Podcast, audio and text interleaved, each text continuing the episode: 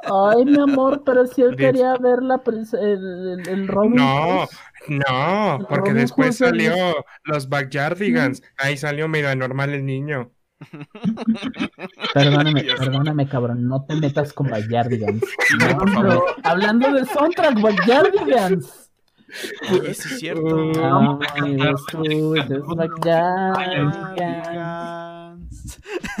Bienvenidos al capítulo 3 de Otro Desarrollador Ebrio. Qué buena intro, eh, el intro de Tenemos, tenemos aquí al poderosísimo, al poderosísimo Bruno acompañándonos, un nuevo invitado. Eh, eh, señor Bruno, preséntese, diga, diga qué hace aquí, a qué se dedica, dónde está el OnlyFans. ¿Qué tal? Buenas noches. Yo me llamo Bruno. Buenas noches. Fifi. Reunión de ¡No! No, no es cierto. Ya, funados por los chairos, lo siento muchos. Emilio, censura eso, censura todo eso. Tendré que hacerlo. Tendré que poner pip, Para que la gente se güey. Sí, güey. Sería muy cagado, güey, censurar algo. Realmente censurar algo que realmente habías dicho así como, güey, es que la neta a mí me gusta el yogur. Y pip.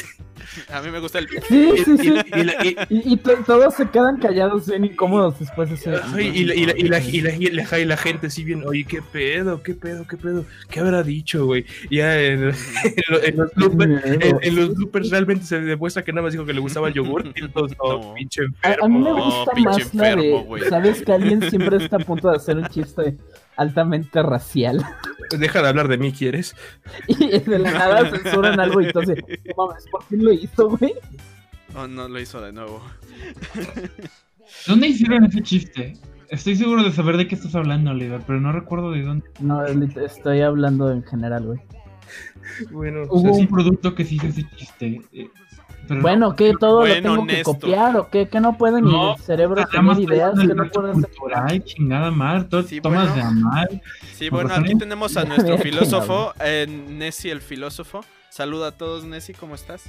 Ah, ya me pueden decir Nessie porque ya abrí los canales. Ahora ah, sí, abajo en la descripción ahora sí tenemos sus, sus redes sociales porque el muy huevón ahora sí lo hizo. Me tardé dos semanas. Eh, ya abrió el Patreon y el OnlyFans. exactamente. También tenemos al poderosísimo, el inigualable, el Oliverio. ¿Cómo está, señor Rata? Hola, hola, eh, ando bien, estoy cansado, estoy hasta la madre, me duele la cabeza, me la he pasado codeando todo el día. Este, me pueden encontrar entrar, como dice ahí abajo, en mi Facebook, el cual no he usado porque me la he pasado haciendo cosas en la uni en vez de dibujar. Ah, eh, también me pueden encontrar en un basurero municipal cercano a ustedes, recolectando a mis familiares pequeñas y numerosas ratas. el hombre de las ratas. Ratlich King. Ratlich King. No, Rat, King Bleach, ¿no? O no recuerdo. Mira, si vas a decir mal el nombre de la marca, ni lo digas, ¿eh, papito? Porque te va a demandar, ¿eh? ¿Eh? Ya valiste verga, ya te voy a poner, güey. Es como subir Rat... videos de Mia Khalifa hoy en día, digo. Rat Lives Matter.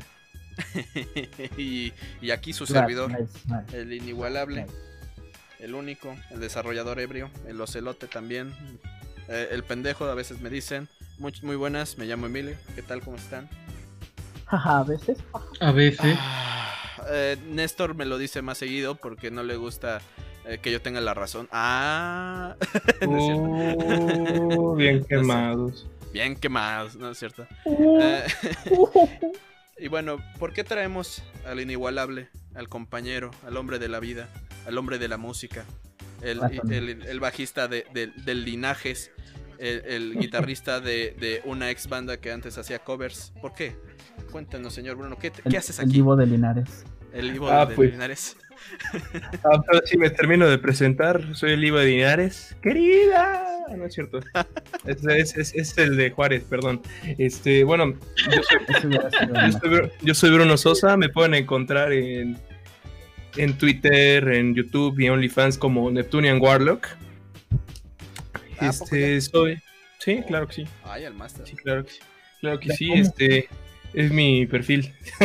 bueno, yo me considero, soy diseñador gráfico, no es cierto, soy diseñador industrial de por profesión, pero por vocación yo soy músico, siempre me ha gustado la música, he estado en como 50.000 bandas de covers, en tres originales, ahorita estoy como bajista en la banda Lineage, una agrupación poblana de metal.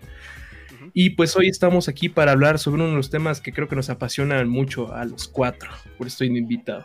Ah, y por cierto, soy aquí familiar del estimado don pendejo, digo Emilio, mi ah, primo. sí, el, don desarrollador gordo, el desarrollador ebrio también puede ser.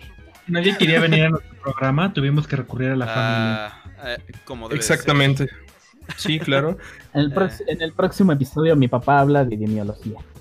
Sí, tú sabes que el, requerimiento es que te guste otra cosa y uno que otro videojuego, ¿no? Y como yo jugué Tetris, creo que tengo el bajágico para hablar de eso.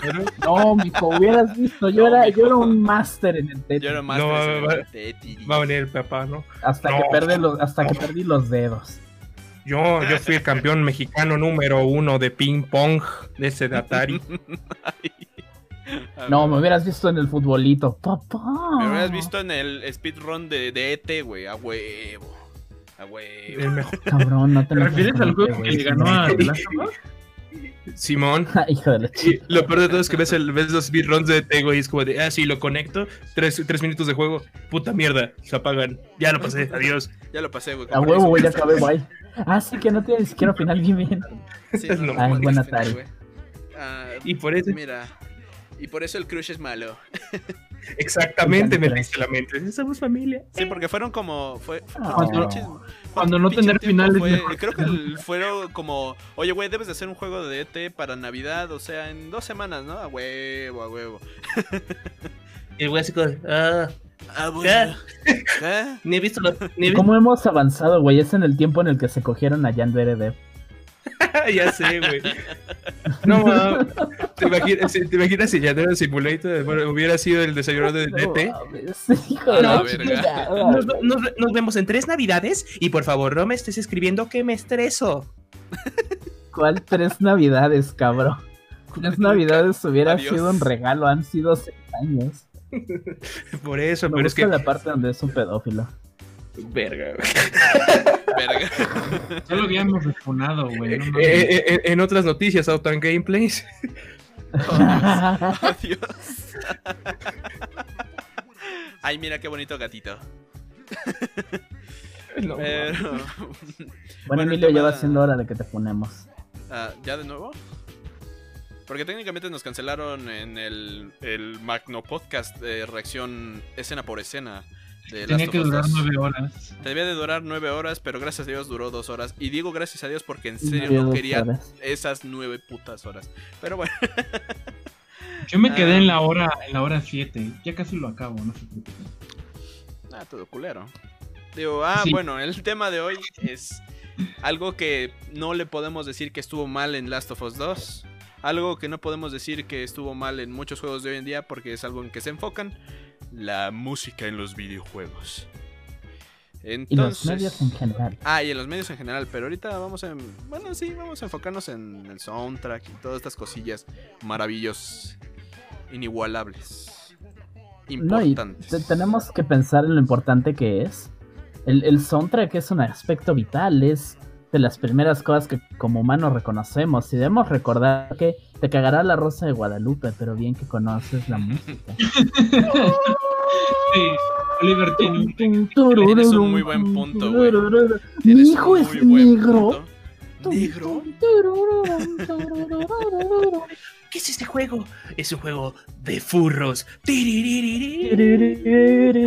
No, mi hijo es furro.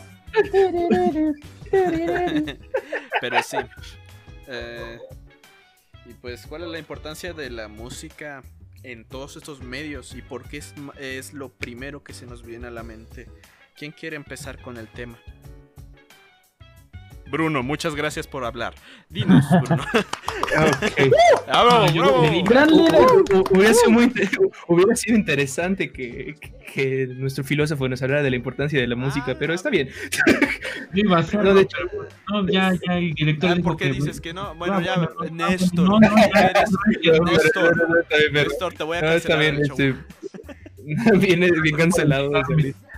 Pues, ¿qué les puedo decir? Este, si pensamos, este, en cualquier juego clásico, sin importar cuál sea este, si realmente te impactó, es muy probable que con solo escuchar una pieza o una parte de, de su soundtrack lo puedas, esto, su banda sonora para las personas que se quejan de anglicismos, Oh, te revenga todo el oh. recuerdo perfectamente. Yo no puedo pensar al- en una generación que crecimos jugando The Legend of Zelda sin mencionar el, el tema de Harry Fields o sin saber que estás en un nivel de agua, sin ni siquiera tener la pantalla prendida, sin escuchar la- esa musiquita en, más, en Mario, ¿no? De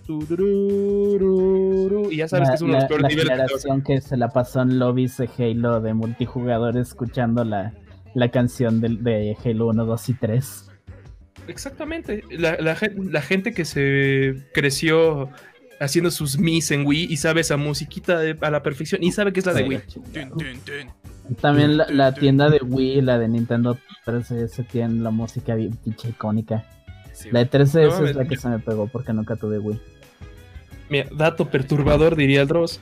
Este, incluso la gente que realmente es muy, muy sensible a los soundtracks de los videojuegos, a esos motivos pequeñísimos de sonido, se dará cuenta que hay cierto sonido que le robaron de Smash Bros. Melee a los pendejos estos de Azteca o de algo de fútbol cuando ponen su cámara, Ghost, y suena como el Ah, pokebolazo. el- También en varios, este... No, también el fanfare de victoria de Final Fantasy. Lo he escuchado, te juro que en Sabadazo han puesto... No Sí, sí, sí, sí. Tanto Oliver, que la verdad. uno, No uno de los efectos de sonido eh, más, más icónicos de toda la historia, el, el tin de cuando alguien te descubre el Metal Gear Solid es Ah, también. este casi casi freeware, todo el pinche mundo lo ocupa y le vale chosto. Exactamente. Bueno, esta es una de, las, una de las pocas razones por las que yo diría que un soundtrack es muy importante, ¿no? Incluso hablábamos este, cuando, cuando estábamos planeando todo esto sobre la importancia de incluso de un soundtrack que tenga silencios, ¿no? Hablábamos de, de Dark Souls, hablábamos Minecraft. incluso de sí de Minecraft cuando de repente viste esos, esos sonidos omniosos ominiosos y de repente suena una piecita de- que puede durar un minuto y es mejor que los soundtracks de cualquier Call of Duty es como de música música instrumental de película genérica No, espérate, ¿y sabes No qué me caga? No, no sé si te has dado cuenta, Bruno, pero Spotify antes tenía la selección más horrible de música de juegos. Sí. Ahora tiene un chingo de soundtracks enteras de indies, pero antes, y estoy seguro que van a aparecer así, si buscas música de juegos te sale música de Assassin's Creed y de Call of Duty. Y ya. Sí, sí, sí, sí. Así es Sí, porque era creo que lo, lo único que sí podían poner Lo único que dentro, No había. sé qué pedo. Ahorita, ahorita sí está lleno de la soundtrack de Shovel Knight, no he la de Valhalla es la que chido, escucho un chingo. Cosas así. está The Witcher 3 está los de Doom Bueno, Ah, sí, está todo el primer Doom. Sinfónicas y todas las versiones alternillas. Sí, desafortunadamente casi no hay música de Touhou, que es como el 90% de lo que escucho. Ah, pero- ese es lo único. eh, sí. También. Yo no he encontrado, no he checado bien tal vez el persona. Música de persona no he encontrado. Ah, no, no, música de persona no tienen, pero eso es pedo de que Atlus vende la música Sí. con los juegos. Ah, eso sí. Eh, Y de nuevo, yo creo, yo creo que esto nos llevará a un punto chiquito, así como una acotación, de que ahí se demuestra este, cómo el, la base de usuarios es realmente lo que le da vida a la comunidad de un juego y no la prensa Atomics. Este, por ejemplo, cuando, por ejemplo, no- no- nunca, nunca vas a encontrar, por ejemplo, este, el soundtrack de Tony Hawk, ¿no? Pero al, al ser música licenciada, hay gente muy educada que se toma la molestia de hacer listas de reproducción y con esa y la pone todas esas listas Ujú. música licenciada en pequeñas listas de Spotify, de Deezer y al final estás disfrutando esas memorias de juego, ¿no? No sé qué tanto lo habrán jugado, por ejemplo, Need for Speed o Tony Hawk Pro Skater. Eh, al final de cuentas, es- con la que me pasó mucho fue con GTA 3. Mm, sí, con GTA 3 es muy bueno, es muy bueno 3. ese ejemplo. Incluso este, estar jugando este GTA 5 o de repente poner a Don Cheto. A a Don Cheto no lo conocería si no fuera por la canción del tatuado. ¿Por qué te tatuaste? Pues nada más. Pues nomás, exactamente. Ah, papá, a poner. es que, ¿por qué le colgaste? Me- Es mi boyfriend. Entonces, me quiero ir a tatuar una rata, la voy a pinches poner en lo que me tatúan. El de ¿por qué te tatuatis? Sí, güey. Pues no más. Exactamente. I'll ¿no? fucking do it, my dude. Exactamente, ¿no? Y, y son de esas, Sí. y son de esas memorias que el soundtrack sea licenciado, sea música de películas, o sea, Sea música licenciado, original. sea doctor, sea maestro, de Sí. todas te gusta. Exactamente. Y, y los ingenieros, ah, ah, y las licenciadas, ah, ah, Ah, y la música original. ah, ah, ah. Exactamente. oh, oh. Exactamente. ¿no? Ah, Entonces, yo considero que es una gran parte de, de- de un juego, ¿no? Yo creo que hay incluso videojuegos que no serían eso sin su soundtrack. Shadow of the Colossus, Oh, The Last sí, of Us, no tenían la misma atmósfera si no, si no tuvieran esos soundtracks. Y y esa hermosa atmósferas, cabrón, que son necesarias porque son técnicamente narrativa in- indirecta, que te dice toda la pinche historia, incluso, No, o y- te spoilea y- cosas que tú ni siquiera has visto. Creo que una de mis a la gente le gusta mucho la historia de Dark Souls. Porque Dark Souls requiere de que tú estudies los ambientes y eso, leas las cosas, para tener la, la imagen más completa que puedas eh, de su lore. Pero creo que mis mi momento más fuerte en historia de Dark Souls es cuando peleas con Win. Y el único que conozco bien bien es el primer juego, porque es el que pude piratearme en mi PC hace años, jaja. Este. Cuando peleas con Win, el, el punto de Dark Souls 1 es que todo el reino de Win este, es- está súper madreado. Que Anor Londo no valió chosto y que ya no es la gloriosa ciudad que era antes. Es, la, es el asilo de un viejito lunático que solo está esperando su muerte. Y, y el hecho de que puede, no exactamente, pero siento que puedes llegar a esta conclusión. La pelea de Win no se siente épica. Se siente como que le estás haciendo el favor al pobre viejito de asesinarlo con la canción. Mátame, culero, por favor. El, el famoso plam, plam, plam, plam, plam, plam, plam, plam, plam de, de la canción súper triste. Creo que se ha vuelto de las cosas más icónicas de ese juego y es creo que mi momento favorito. Porque nadie te lo está diciendo en, en el juego, nadie te dice, ah, Win es un pobre anciano pedorro en este punto. Su, su canción te está diciendo, no, no es una pelea épica como las de hace rato, no estás peleando contra oponentes de tu calibre o incluso mayores que tú, como los caballeros dragones de Smaug y el otro pendejo cuyo nombre olvido. Estás madrando a un Pikachu y viejito, güey. Este. No Sí, sí, no, te estás, te estás madreando a un pobre viejito, güey. Y, y el viejito pues se está defendiendo porque él sabía pelear chido, pero... le- Pero no porque quiera. estás pateando al anciano, no manches. Güey, se me recuerda en Bob Esponja, güey. Sería bueno para un meme, güey. En Bob Esponja cuando está el viejito. Ah, ¿Cuántas veces tendremos que enseñarte esta lección, anciano? anciano? Exactamente. Sí, sí. Cada, cada, cada- o sea, ese, ese meme es cada vez que pases Dark Souls 1, pero está bien. No, Yo, yo creo que a- algo muy importante que tenemos que tomar en cuenta, y he escuchado a gente que está en los ámbitos de nosotros de, o hacen juegos, o les gusta mucho jugar y eso, que critican eh, nada más por mamar a gente que escucha pura música de juegos, güey. Pues es con lo que tienes un montón de relaciones, es algo, este, a- al menos para mí que mucha cosas. música, escucho de todo, pero le tengo un chingo de amor a la música relacionada con Touhou. Eh, Para mí, si alguien me dice, güey, ¿cómo que escuchas música juegos todo el día? Y así, güey, ¿has escuchado estas pendejadas? o sea, así como tiene contexto dentro del juego, eh, tiene esta magia donde, igual que la música real, se te crea un concepto personal. Uno, uno externo de, ah, ok, sí, es la canción de, de Reimu. Ah, pero Reimu es mi personaje de favorito de, toda la franquicia. Y en el juego de peleas me encanta jugar con ella y me encanta que suene su música. Y cuando ando en la calle me energiza bien cabrón. Porque toda la música de ese juego suena que le voy a partir la chucha a alguien. Sí, es sí, muy Yo, cierto. yo creo que eso es como que lo, lo más poderoso. la, la gente hace muchas más conexiones a la música porque lo está relacionando con algo muy importante para ellos. Digo, tan solo todo el mundo que de sus piezas musicales favoritas es la canción principal de Halo.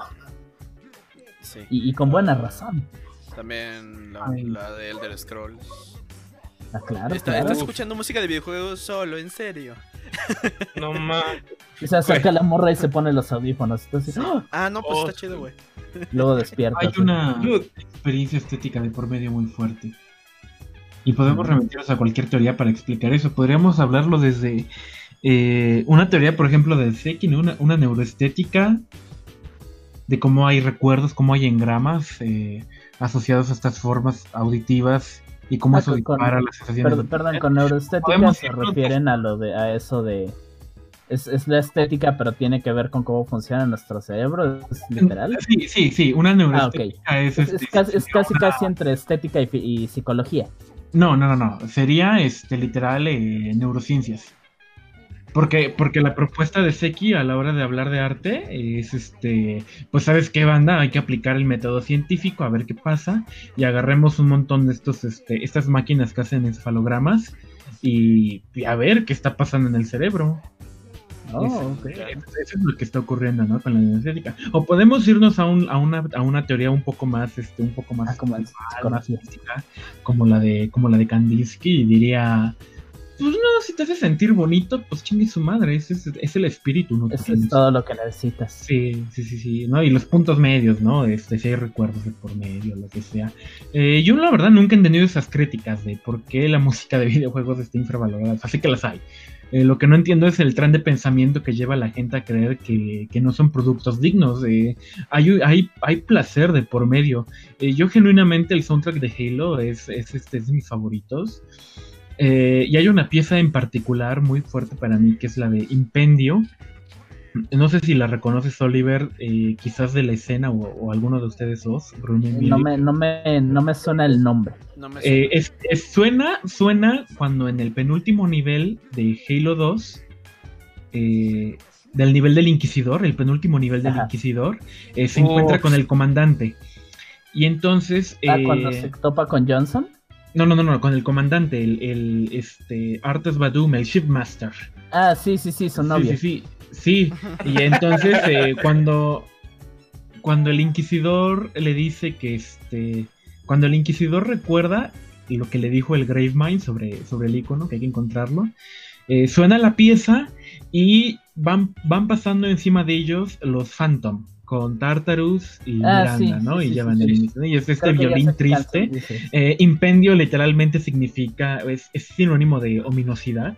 Te, juro, güey. impendio es un neologismo, de hecho. eh, no A mí me gusta muchísimo Halo 2 y la canción que yo relaciono mucho al juego es la de la pantalla de título. Sí. Uf, sí. Ves No, que es la que- versión en violín ¿no? mucho más lenta. sí, sí. Ajá. Sí, sí, la de la que ponen sobre Sí, el ah, sí, sí, sí, sí. Pero mi imagen está toda rota porque lo jugué hace poco en la compu. Y no sé si sabías. ¿Recuerdas que pusieron mucho esta canción promocional, la de Only the strongest will Sí. survive? Show Me Away con... La de eh, estaba jugando y había olvidado completamente la escena donde están, están madreándose este, Sí. un grupo de elites y un grupo de brutes y tú llegas a meterte a los golpes y Sí. empieza a sonar Blow Me Away. Sí, lo mío. No, no mames. Ay, no mames. Yo amo este juego, güey, no El güey está bien- mames. el güey está bien chido, güey. Es que Esa parte es buenísima, pero me jodió la idea de Halo 2 porque amo Halo 2, es creo que de mis juegos favoritos de toda la historia. Y ahora pienso en él y me acuerdo de Only the strongest will survive. Y ju- justamente, la güey. Y para que veas, esa, justamente una de esas memorias es por las cuales yo el, Sí. el soundtrack de, de Halo 2 la tengo tanto aprecio por mi primo Santiago, precisamente el que habíamos saludado al principio del podcast. este, o- no me acuerdo que teníamos este desmadre porque nosotros nos pasamos la campaña de, de ajotillos, así de, de mayates, güey, nos pasábamos de a dos, pues. Y Sí, me acuerdo sí, que estábamos con mi hermano mayor. estábamos jugando y hay una parte muy buena en la cual estás, este, no me acuerdo si ya, está- ya estás el dúo dinámico del Inquisidor con el Master Chief, creo que no, es hasta, Es esta Halo 3. hasta Halo 3. Entonces estás con el Inquisidor, estás en justamente en, en donde están las tumbas de los Inquisidores Mm, y sabes que se viene y es una escena donde te entran así varios Hunters y Grunts y, to- y te van a como partir el queso y justamente te pones poner tú debajo, güey. Y, me- y vas- y es, una, es una excelente batalla, pero me acuerdo que el, el mame entre Santiago y yo era Era, era con el jefe maestro, es el mismo nivel, creo que te estoy diciendo. Exactamente, justamente en esa canción. Y creo que es, pero nosotros tenemos este mame con esa canción, por eso cuando dijiste esa parte, fue como de, uff, güey, eras sí, sí, sí, es bueno ver que no soy el único. Güey, nos escondíamos, nos escondíamos detrás de la tumba porque no te podían pegar. Y era como de, güey, no salimos hasta que empiece la canción y empezaba la y justamente digo, a la verga, putos. Ay, no mames. Y es que lo que sí lo tiene, y Oliver lo sabe eh, mejor que yo, es esta parte de que no invierte mucho en los videojuegos en su narrativa. No, no, todo el punto de Halo originalmente, y por eso odio a 343, Halo existía como un motor para que el jugador se divirtiera. Más o menos como Doom Eternal. Sí. De hay lore atrás, pero no es el punto. El punto es que tú eres este hombre verde y enorme que existe para matar. Y a pesar de. La única vocación y habilidad es matar. No, y a pesar de eso yo me atrevo a decir, la música es la que se encarga de eso. Todo el peso de la narrativa no cae en el gameplay porque eso va directo al grano, no cae en la historia de las cutscenes porque también van muy al grano, pero sí cae en la música. Y la música es la que logra expresar con, con maestría de Halo eh, el soundtrack de Martin O'Donnell, como amo a ese hombre. Eh, eh, todo, todo, lo trágico, todo lo, todo lo lleno de testosterona, todo lo emocionante, todo lo triste o sea, todos esos elementos de la, de la, narrativa convencional, desde la tragedia hasta la felicidad, hasta la emoción, la adrenalina, todo eso tiene Halo y todo eso está expresado muy bien a través de la música. Me encanta. Es una ópera espacial hecha y derecha. Y como fanático de las óperas espaciales. Sí. a, mí me gustan mucho y es un género que tiene mucho que ver con su música. Sí. Extrañamente. El, término ópera no está de gratis. Es que, es que dices ópera espacial y son extrañamente sombrías. Al menos la mayoría de óperas espaciales que he visto, incluyo Gondam ahí, son extremadamente sombrías, pero hay algo excesivamente jovial y casi imperialista de la música. Sí. Es súper, súper emotiva y energética y toda la depresión de, ah, resulta que el protagonista es un morrito que está cometiendo crímenes de guerra porque es la única cosa que puede hacer para sobrevivir. Lo ignores por un minuto. Porque no mames, está madreando gente en un robot gigante. Y es curioso, porque si tú, si tú googleas ópera espacial o, si o buscas libros, información, lo que quieras, el primer referente para una ópera espacial en la cultura pop es Star Wars. Y, no, y, esa no es una descripción exactamente eh, de una obra sombría, y sin embargo, te doy la razón, Oliver, la mayoría lo son. No, y es que la ópera espacial, o sea, la, sí, la primera de cultura pop podríamos decir grande, grande fue Star Wars, grande, grande en Japón podríamos hasta decir que fue Gundam, capaz sí, fue Héroes Universales, pero no lo voy a decir porque no he visto esa serie, las cuales salieron más o menos al mismo tiempo. a mí me pero... Dune, ¿no? ¿Ah, el juego? No, Dune. Bueno, ah, bueno. El Dune. Dune. El Dunas. Duna. Básicamente, este, bueno, Dune fue como el precursor de estas obras. Bueno, en realidad fue la historia de Lawrence de Arabia. Todas estas óperas de del elegido que salva a varios pueblos, no sé qué. Y bueno, la cosa es que Dune fue el, vamos a decir, el el proto Señor de los Anillos, el proto. Bueno, en realidad es el arquetipo. o el, arquetipo de son arquetipos. Es, el arquetipo principal de para Star Wars. Entonces, de hecho, Dune se podría considerar una de las primeras óperas espaciales. Este. Que tienen su origen en realidad en, en El Señor de los Anillos, pero este traslapé todo, pero realmente Dune es como y sigo con su idea, ¿no? Parecería como una cosa súper sombría, pero incluso con la película que hicieron de Dune, el soundtrack es grandioso, o sea, hasta los momentos sombríos es como de, no mames, está bien chingón. ah, mira, mira, mira, ya, ya encontré, sí, sí, sí. Eh, se me había olvidado el nombre, pero mucho de la ópera espacial se lo podemos agradecer a cuando en Europa estaban en el futurismo Sí. Tenían una obsesión bien cabrona en el arte con tecnología y viajar y, el hombre este, derribando sus propias barreras. Este, y, las preocupaciones entre el Lumen y Edme Retif. Este, me, acordaba del nombre de Lumen. pero, pero varias de las primeras este, óperas espaciales en sí vienen de, de, la Francia. Y pues Francia tuvo una historia bien culera por esas épocas, entonces lo comprendo. por eso tienen tanto este. Pues en general les gusta estar sufriendo de esos güeyes. pues sí, güey, imagínate ser francés. Uf. Uf. Uf. me suicido. Hay, muchas teorías que hablan sobre cómo la tragedia eh, o el sufrimiento o el, padecer en general viene mucho a la mente un librito de María Zambrana, ¿no? Eh, son eh, la fuente de la creación, de la poiesis humana. Y entonces, es, o de la poesía, ¿no? Los, los traducimos así a, lo güey. Este, cuando decimos poesía ya decimos cualquier pieza de, de arte narrativo. Entonces, este, o sea, tendría sentido, mucho sentido, que una nación en general, eh, pues difícil, ¿no? Eh, tenga, tenga sus... O, más bien que acorde a los, a los, a las circunstancias históricas. Y si, esas circunstancias incluyen el sufrimiento, pues va. Eh, así se moldean las preocupaciones artísticas de las personas. A, a través de qué tan jodidos estamos sí, es un modo de ponerlo, sí. Sí, pues y de hecho creo que es algo que podemos retomar. Pero, digo, digo, lo podemos retomar, este, es algo que estaba reflexionando con este infame juego llamado The Last of Us 2. en la cual este, justamente se da en el contexto de una pandemia en lo que vamos a llamar el mundo real, en la Matrix. este. ¡Oh! Entonces, entonces este, nos van a funar. Ay, perdón, señores, hombres de negro, no lo hagan, por favor. Soy solo un invitado que no sabe las reglas. Te admiro mucho Will Smith, por favor, no. No, señor Smith, no, me haga daño. Señor Will Smith, yo sé que lo acaban de engañar, pero por favor no nos une. Yo sé que se lo coquearon, pero no se, no se deshague, no se deshague. No se deshague.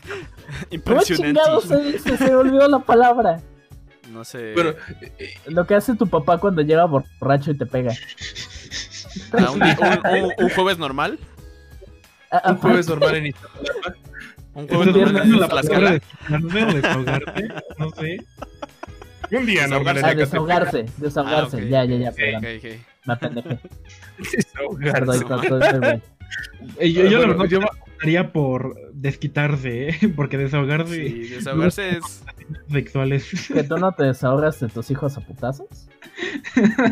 Mira, si pierde el Chivas, pierde mi familia, güey.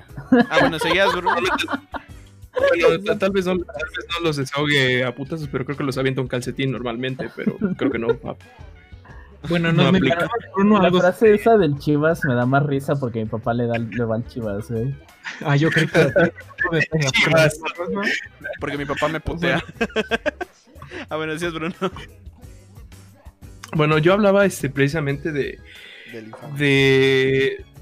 De este infame juego de Last of Us 2. Especialmente porque volvemos a una experiencia que realmente es sombría.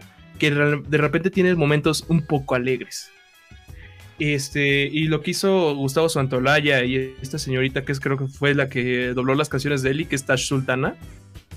Este, no sé, no sé si a ustedes les causó el mismo efecto que a mí, pero después de haber pasado de la muerte trágica de Joel, que tiene otra de las partes en cuanto a soundtracks más fuertes que yo he visto en un juego, que es la canción que le canta Ellie. Mm. Este, ya es un spoiler enorme de lo que le iba a pasar, ¿no? Pero definitivamente, cuando Ellie está en el teatro, bueno, antes del teatro, cuando está en la tienda de música y empieza a tocar este Take Me Away con Dina. Ah, este, sí, Take On Me, perdón. Este, take On Me. este, sí, sí, sí, Take On Me. Y de repente, este, este cambio, de repente es, güey, estamos en un mundo tan jodido y aún así te das el tiempo de, de formar relaciones te das el tiempo de, de recobrar un clásico. Ojalá, ese hubiera sido aún más el punto del juego, ¿no? Sí, güey. Concuerdo. ya sabemos que hay muchas formas de mejorarlo. Un poco más de historia, LOL. Entre más habla del juego es como de, güey, ¿cómo lo pudiste cagar? Pero me hace, de repente me acuerdo que fue buena idea, pero necesitaban mucho más tiempo el cual no tenían porque Corporativo quería que sacaran un juego y sus trabajadores ya no tenían ni dedos. Voy, a decir los dos errores más grandes de Last of Us. Los dos, los dos errores más grandes de Last of Us 2, parte 2, fue corporativo y agenda. Yo siempre voy a decir eso. Porque Ellie deja de ser este quien es en el primer son, en el primer juego para convertirse en una persona muy mierda. y, que no sé si tanto agenda, pero corporativo es una pendejada. Eso y el pinche director no me cae bien. El güey se ya un adelanto de lo que tengo escrito en la reseña. Es que eh, perdonar a. O sea, que el jugador acepte la, la, conclusión moral de la historia es un acto que exige eh, una deliberación. Y tú no le puedes pedir eso a la gente. O sea, si perdonas a Abby es porque pasaste por un largo proceso de meditación. Por, eh, si tú aceptas lo que Eli decidió al final es porque eh, tuviste que ponerte en absolutamente todas las premisas de su tren de pensamiento y eso no funciona, no le pides eso a la gente. Así no, pero Néstor, aún así, para, aún así para mucha gente se le haría ilógico porque al fin y al cabo los estás viendo a través de tus propias lentes morales. Sí. Entonces, por eso te digo, si quieres perdonar a Abby, tiene que ser una deliberación muy cabrona y tú no le pides eso a la gente para que tenga una experiencia estética. Para que se divierta, LOL. Para que se divierta. O sea, eh, eh, entiendo que ese fue el punto, porque el mismo director lo ha dicho. Es un juego que te hace pensar, pero es como de sí, pero así pero no. gracias. Eh, y hasta eso. Si lo vas a hacer pensar, hay recursos muchísimo más efectivos. bueno, pero aquí lo importante es que la música al menos la hicieron bien. Exactamente. Y es de que literal cuando estábamos haciendo el primer capítulo de otro desarrollador ebrio, no sé si recuerdan que literal estábamos diciendo esto de que el tono de Last of Us, eh, bueno, eh, yo recuerdo que dijimos que era como melancolía. Y esa melancolía la retrataron muy bien con la pinche guitarra, güey. Con las músicas así como de, ah, If I ever miss you. Y pinches cantos todos así como, ah, cabrón, no, no, ya se nos va a morir el viejito, bueno.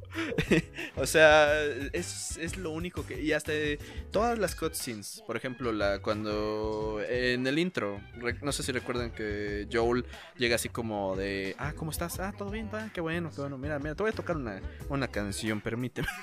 y le toca así la guitarra, ay, no mames, que ese, eso sí me, me pegó, fue así como, ah, qué bonito. Se va a morir, pero qué bonito. Se va a morir. Se va a morir, pero qué bonito lo que está haciendo.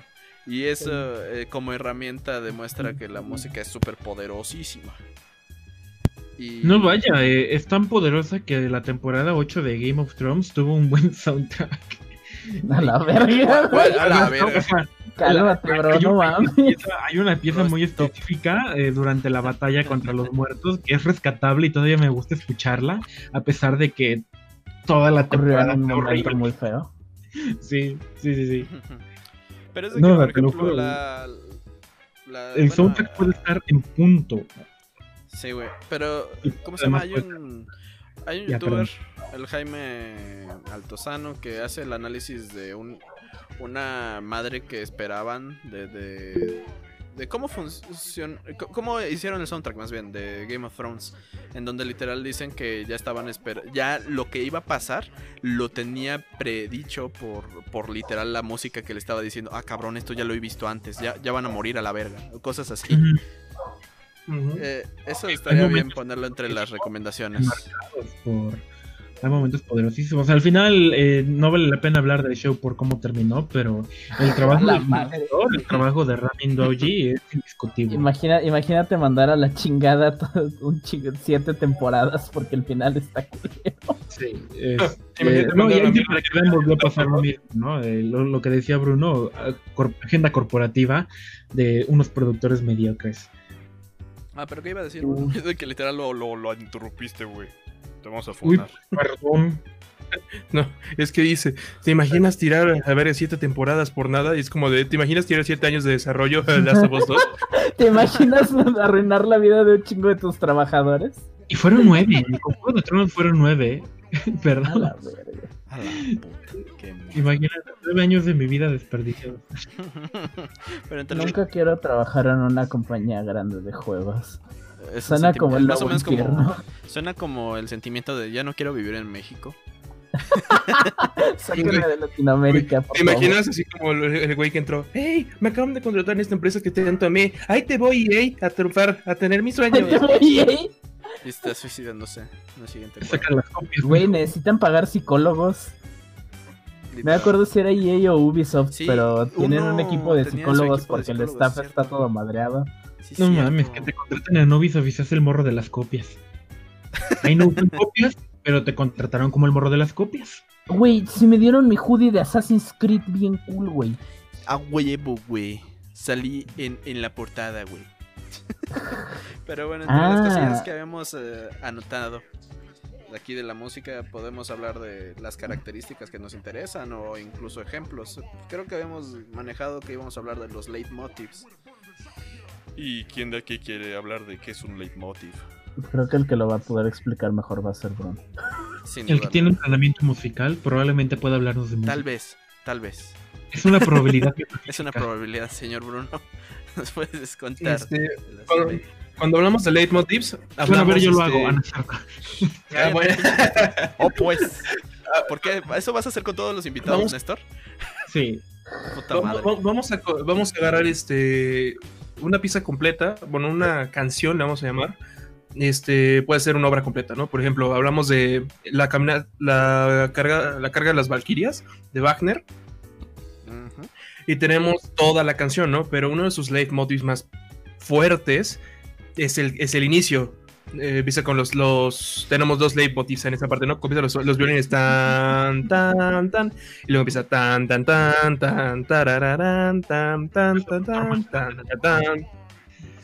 Exactamente. Vamos a ver los leitmotivs como pequeños pedazos muy de, la, de las canciones que son muy insistentes, muy incisivos o muy reconocibles uno de los reyes de los leitmotivs siempre va a ser Koji Kondo con las canciones de Legend of Zelda. Son son prácticamente imposible no, no saber de quién estás hablando en ese momento, ¿no? Especialmente en The of Zelda o Green of Time, cuando empieza tan tan tan tan tan tan, sabes que están hablando de Sara o de algún Kokiri. Cuando empieza la, la tonada de de la canción de cuna de Zelda, obviamente sabes que hablan de Zelda. Sí, de, Zelda, de la familia real de Hyrule, todo eso. Exactamente, cuando hablan de la canción del tiempo. Cuando escuchas las tonas largas, los tonos largos del tum, tum, tum, tum, es, ah, llega Ganon a partir madre. exactamente. Y entonces vamos a hablar de los leitmotivs como pequeños temas que te adelantan sobre un personaje, una cuestión en la historia. Otro de los que son reyes en este sentido de composición de leitmotivs es John Williams. Este vamos a hablar en Star Wars.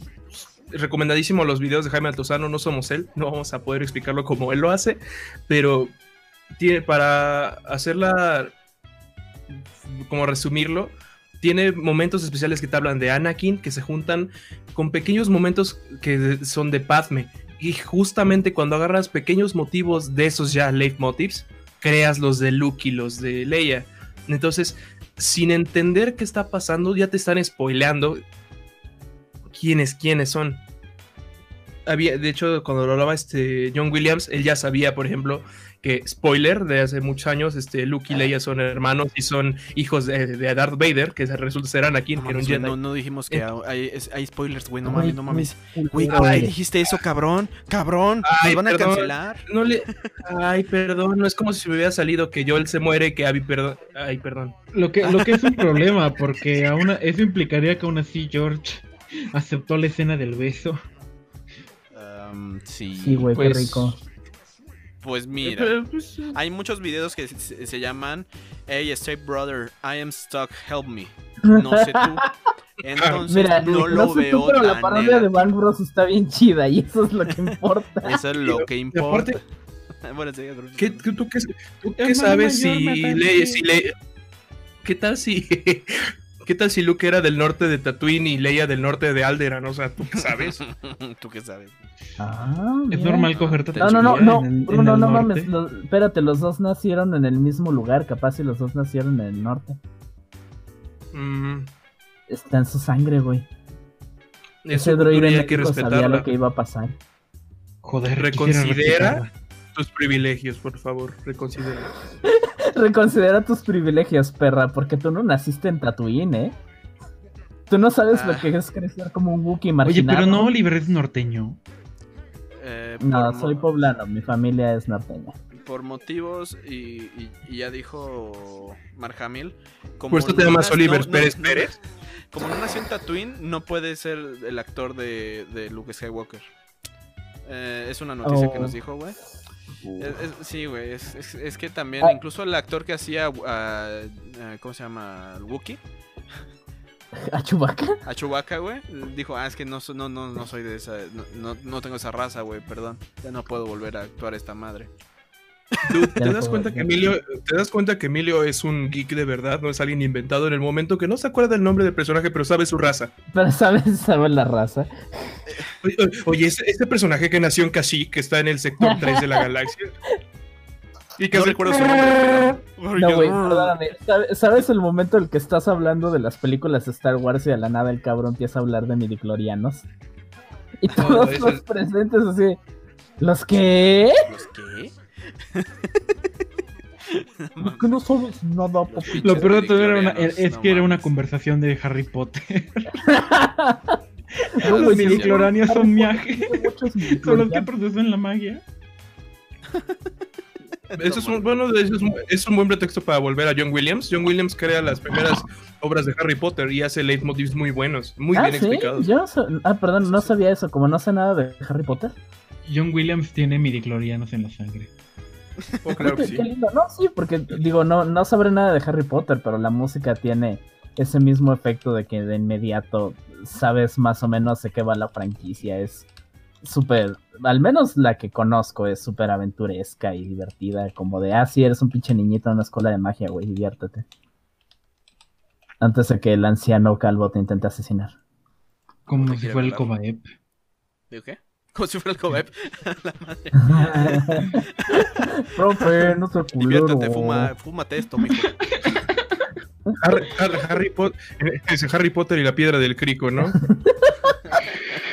Para de Harry En el- Potter y el, en el- dealer, y el dealer de la 4. No mames. En este episodio veremos cómo Harry Potter pierde su beca. esta, esta pi- esta piedra sí me hace filosofar, jefa. No, Harry Potter publicó en Facebook que ya le había llegado el QR de su beca. No sé. No si vieron Es esa publicación. Ah, no. Una, una morra de- una morra que se veía que de secundaria este publicó en Facebook bien feliz, ya llegó, ya llegó la beca. Y a las dos horas- y a las dos horas Instagram ves la publicación. Tarjeta de crédito. No, no, no, no, no era su tarjeta, era una foto del QR. Y a las dos horas este, ves una publicación de no mames, ¿quién cobró No mi beca? ¿qué Eso no cobró mi beca? Mi culeros. ¿Quién cobró mi beca? güey. Sí. Ah, pero, ¿qué nos ibas a decir, Bruno? Creo que te interrumpimos. Sí, sí, perdón. No Todo lo que saben hacer, pinche banda. Cállate. Es el- pinche es el- Néstor. ¿Para el- eso, el para eso lo invitaron? ¿Para interrumpirlo? No mames. Mira, sigue. Este es el espíritu de este podcast. Literal, Néstor es el que más interrumpe. No es cierto. Es que recuerda que Mensor es filósofo, filósofo, entonces es el que nos tiene que recordar que tenemos que pensar más allá. Y, re- y- y huevos, este, le gusta Camus. Y recuerden, chamacos, que su vida no vale la pena y solo por eso vale la pena. No, fíjate Que que. Camus. Que empezó a usar Albert Camus.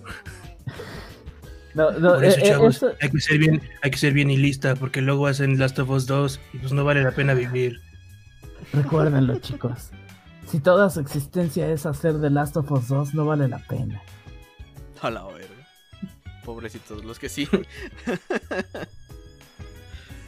Ay, Dios.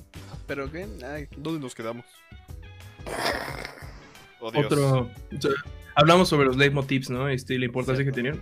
Bueno, Sí. básicamente son, son, son motivos que se van a repetir ciertas veces, cierto número, lo que sea necesario para salvar esa compañía, de veces para que te entre en la cabeza que, de- que depende con los personajes. Y de hecho, es muy emotivo. De nuevo, hablando de spoilers de Last Jedi, no es que le importe mucha gente, pero cuando Luke se hace uno con la fuerza, o Luke muere, o el guionista quiere acabar con todos los personajes importantes de la saga.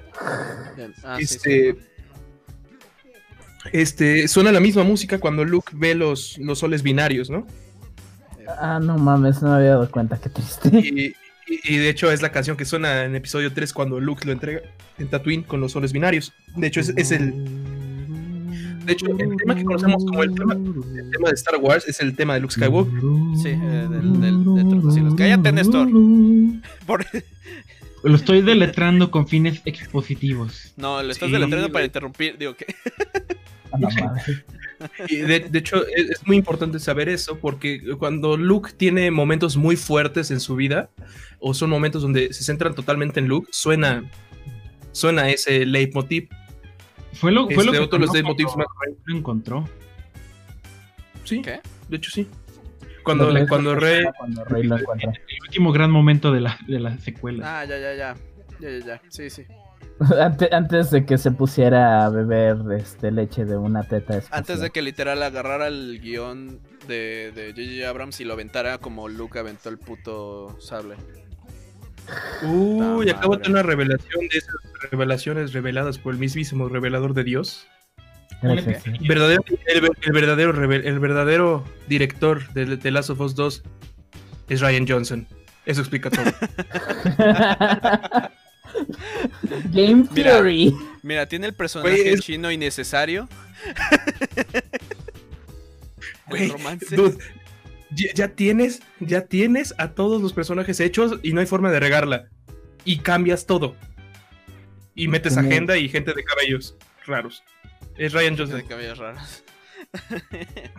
No, no te voy a contar mi, mi, mi plan porque es muy buen plan. No y, te voy a y eres contar mi hombre. plan porque Mm, estás Mm. pendejo. Y le saco la lengua. Mm. No, no Ay, sé. po, todo se fue a la mierda porque eres hombre. Me gustó. ay, ¿Estás de segura que no es porque arrojaste a toda la flota que quedaba No, contra una Es pinche que nave eres que no teníamos posibilidad Es que de eres un vencer? machito opresor. Porque de él fue veras. machito. Ay, te considera tus privilegios, maldito modeno. Pero soy latino. ¿Eres qué? Oh, Dios bendito, por eso estamos perdiendo y un latino en la manipulación. Nos está pegando la mala Yuyu. Esos malditos de nuevo lo hicieron en Panamá y lo están haciendo aquí también. No mames. Y. Ah, mi amada Latinoamérica. Hablando de Basurero de las Latinoamérica. Américas. ah, Hablando de Latinoamérica y su ambiente, ¿han escuchado la música ambiental?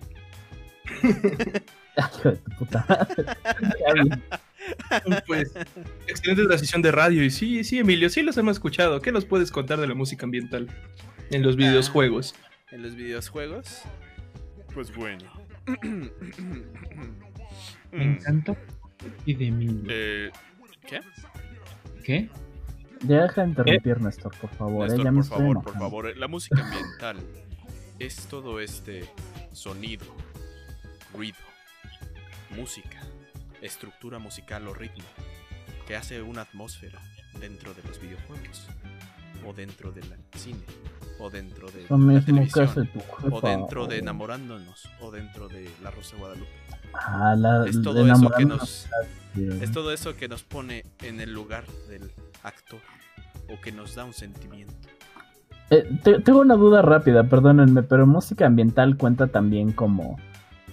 eh, mi definición de música ambiental, así como la personal, es algo amplia. eh, porque en ambiental también meto este, cosas como las radios de Fallout. Porque específicamente crean el ambiente. Ah, ¿eso cuenta? Ese es un gran ejemplo, hijo de la chingada. Literal. Sí. Sí. Y- mira, pero sí, sí, técnicamente. sí, y- No sé qué.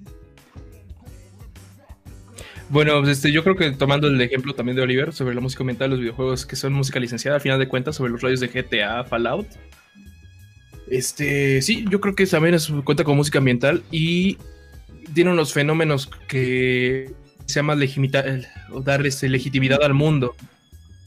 Al final de cuentas, lo que hablábamos, este, que cuando en GTA este, tomas un taxi y lo que está sonando es música hindú o música de México, te habla del- de ese mundo en que viven ellos, ¿no? Aunque es Sí, un sí, de chiste. la gente que trabaja en esos taxis. Sí, este. O al, o- o al final de cuentas, cuando te metes al polanco de, de GTA V, que básicamente es Vinewood Hill, este, y le robas el coche a una niña de papi, y lo que suena es pop, no suena a Britney Spears o Rihanna, es como de, es lo que le da legitimidad al mundo. Creo que Fallout es de mis ejemplos favoritos en este caso. Específicamente porque, ok, sí tienen la música correcta a los tiempos, su mayoría de, veces. Este es música que hubiera salido por esa época. Eh, pero el hecho de que sea diferente dependiendo por Fallout, porque es la música que sobró de la civilización, de la civilización norteamericana de esa zona, es creo que mis partes favoritas. Y reitero, New Vegas es de mis juegos favoritos de toda la historia. Y tengo engranado en mi mente, a mí de por sí me gustaban los western, pero New Vegas me terminó de arruinar. Country no, no, no, New Vegas es And the Rangers Wesley with Aaron on his hip. Aaron on his hip. Pero técnicamente salió en Fallout 3, la de I don't want to set the world. Ay, esa es la que todo el mundo conoce de ese juego. Sí, güey. porque literal le sale en el inicio y todos dicen, ah, qué chido, porque... nunca más. Eh, y esa decisión vino del Fallout 1 directamente. Porque Fallout 1, la música introductoria era este Maybe de Tainspot, o sea, la misma banda de eh, I Don't Want to Set the World on Fire. Porque de hecho en Fallout 2 habían hecho un cambio y la música era ya de otro autor. O sea, igual era una canción viejita. Pero Bethesda agarra los derechos, Bethesda hace Fallout 3 y dice vamos a hacer lo mismo que Fallout 1 en este sentido musical. Este, ya agarró, o sea, ya agarró, ¿no? Eh, Spots otra vez. Sí. Luego me gustaría discutir contigo la extraña relación de Fallout 3 y 1, pero este no es el momento. no, no, no la que quiero escuchar, la verdad. Es como de. ¿Qué? No, el dato como algo positivo e interesante, otro, otro dato que le legitimida al mundo de en otro, otro juego. Este, en Wolfenstein New Order. Ah, un hombre de cultura. Cuando oh, no. regrabaron las canciones en alemán de, House of the Rising Sun. Sí, sí, sí, Me encanta esa versión. Entonces, básicamente es ok, las bandas siguen su curso, pero resulta que ganaron los nazis, entonces no es el inglés lo que se habla, es el alemán lo que se habla para ganar. Sí. Ese es el nuevo lenguaje universal. Y al final de cuentas, es lo que le da legitimidad al mundo, porque imagínate que siguiera sonando Johnny Cash o siguiera sonando America en todos lados cuando en realidad perdieron ellos. Sí, sí, sí, tienes mucha razón, sí. Sí, o sea, le iré a las, a las poderosísimas águilas, pero el, anime, el No, y, no sé si viste el montaje que va acompañado de The House in New Berlin. Carnalito, Bruno. Así es, así es. El, montaje que hicieron eh, fue, fue encantador. Eh, es, un, eh, en, cuanto a cortometraje, es una de las cosas más grandiosas que he visto en mi vida. Eh, extrañamente para alguien el nombre que la mamó tanto con Doom Eternal y Doom 2016 no he jugado en un Wolfenstein de los ah, ah, sí, sí, sí, sí. Pues, ¿cómo se llaman? The House in New, in New No, no, no. No, no, New Blood no, New Blood no. Es una ah, no, mala no me acuerdo cuáles. Pero antes de esos estaban muy, muy decentes están decentes. Pues. ¿Qué otro ejemplo estaría bueno? Eh, en cuestión de ambiental. Oh, oh, oh, oh. ambiental, creo que mi ejemplo favorito es Silent Hill 2. La, la, música de Silent Hill 2 cumple esos dos propósitos. Sí es música en sí, pero aparte es súper ambiental. Y es creo que de mis soundtracks favoritas. Eh, lo dije hace rato, pero la escucho al menos una vez al mes entera, eh, seguida sin hacer otra cosa. Eh, es que es... Creo que es, es, de mi música favorita en, sí. Y la, he escuchado en el camión y sí te saca poquito de pedo andar escuchando este ruidos de fondo todos jodidos y super metálicos industriales de la nada, pero sigue siendo una pinche joya. Te, transporta a Silent Hill. Sí, yo creo que es muy es correcto como ese racionamiento, especialmente porque a mí me pasa justamente con Gustavo Santaolalla, el excelente compositor de The Last of Us y el excelente compositor del Nota el excelente Last of Us 2. Eh, pero yo creo que ese señor es el quien tiene la bandera que dejó el legado de Akira Yamaoka, que precisamente es el compositor de Silent Hill. Este, yo tengo muy grabado en la memoria este, un juego de Silent Hill que es el Origins. Cuando entras, este, cuando apenas vas caminando hacia Silent Hill después de la casa quemada, los que lo hayan jugado saben la sensación de estar caminando en la bruma, sabes que tu trailer valió madres, entonces tienes que salir caminando para encontrar ayuda con la niña. Y, Sí, bueno, es un poquito antes, pero básicamente, eh, básicamente es jugando con auto en gameplays, ¿no? Pero, pero, este, básicamente ese sonido de, esos sonidos de, de pads, este, sintéticos, con la voz de Mary Elizabeth, ese soundtrack es bellísimo porque tiene esa belleza de Silent Hill porque te dice que hay, hay todavía hay belleza en un mundo tan jodido pero el soundtrack es jodidísimo. Es de las cosas que te ponen los pelos como escarpias, pero te muestra que hay algo. Y no no sé qué ponen con las voces de mujeres así, con mucho reverb, pero son buenísimas. Akira Yamaoka es un genio. Y, es lamentable que haya de partido de Silent Hill. Bueno, te seré honesto y lo digo porque ahorita está trabajando con un estudio que yo amo, eh, Grasshopper Interactive. Eh, los eh, mucha, es que es un estudio no tan grande. El de el director principal se llama, lo conocen como eh, Suda 51. Es uno de mis directores japoneses favoritos.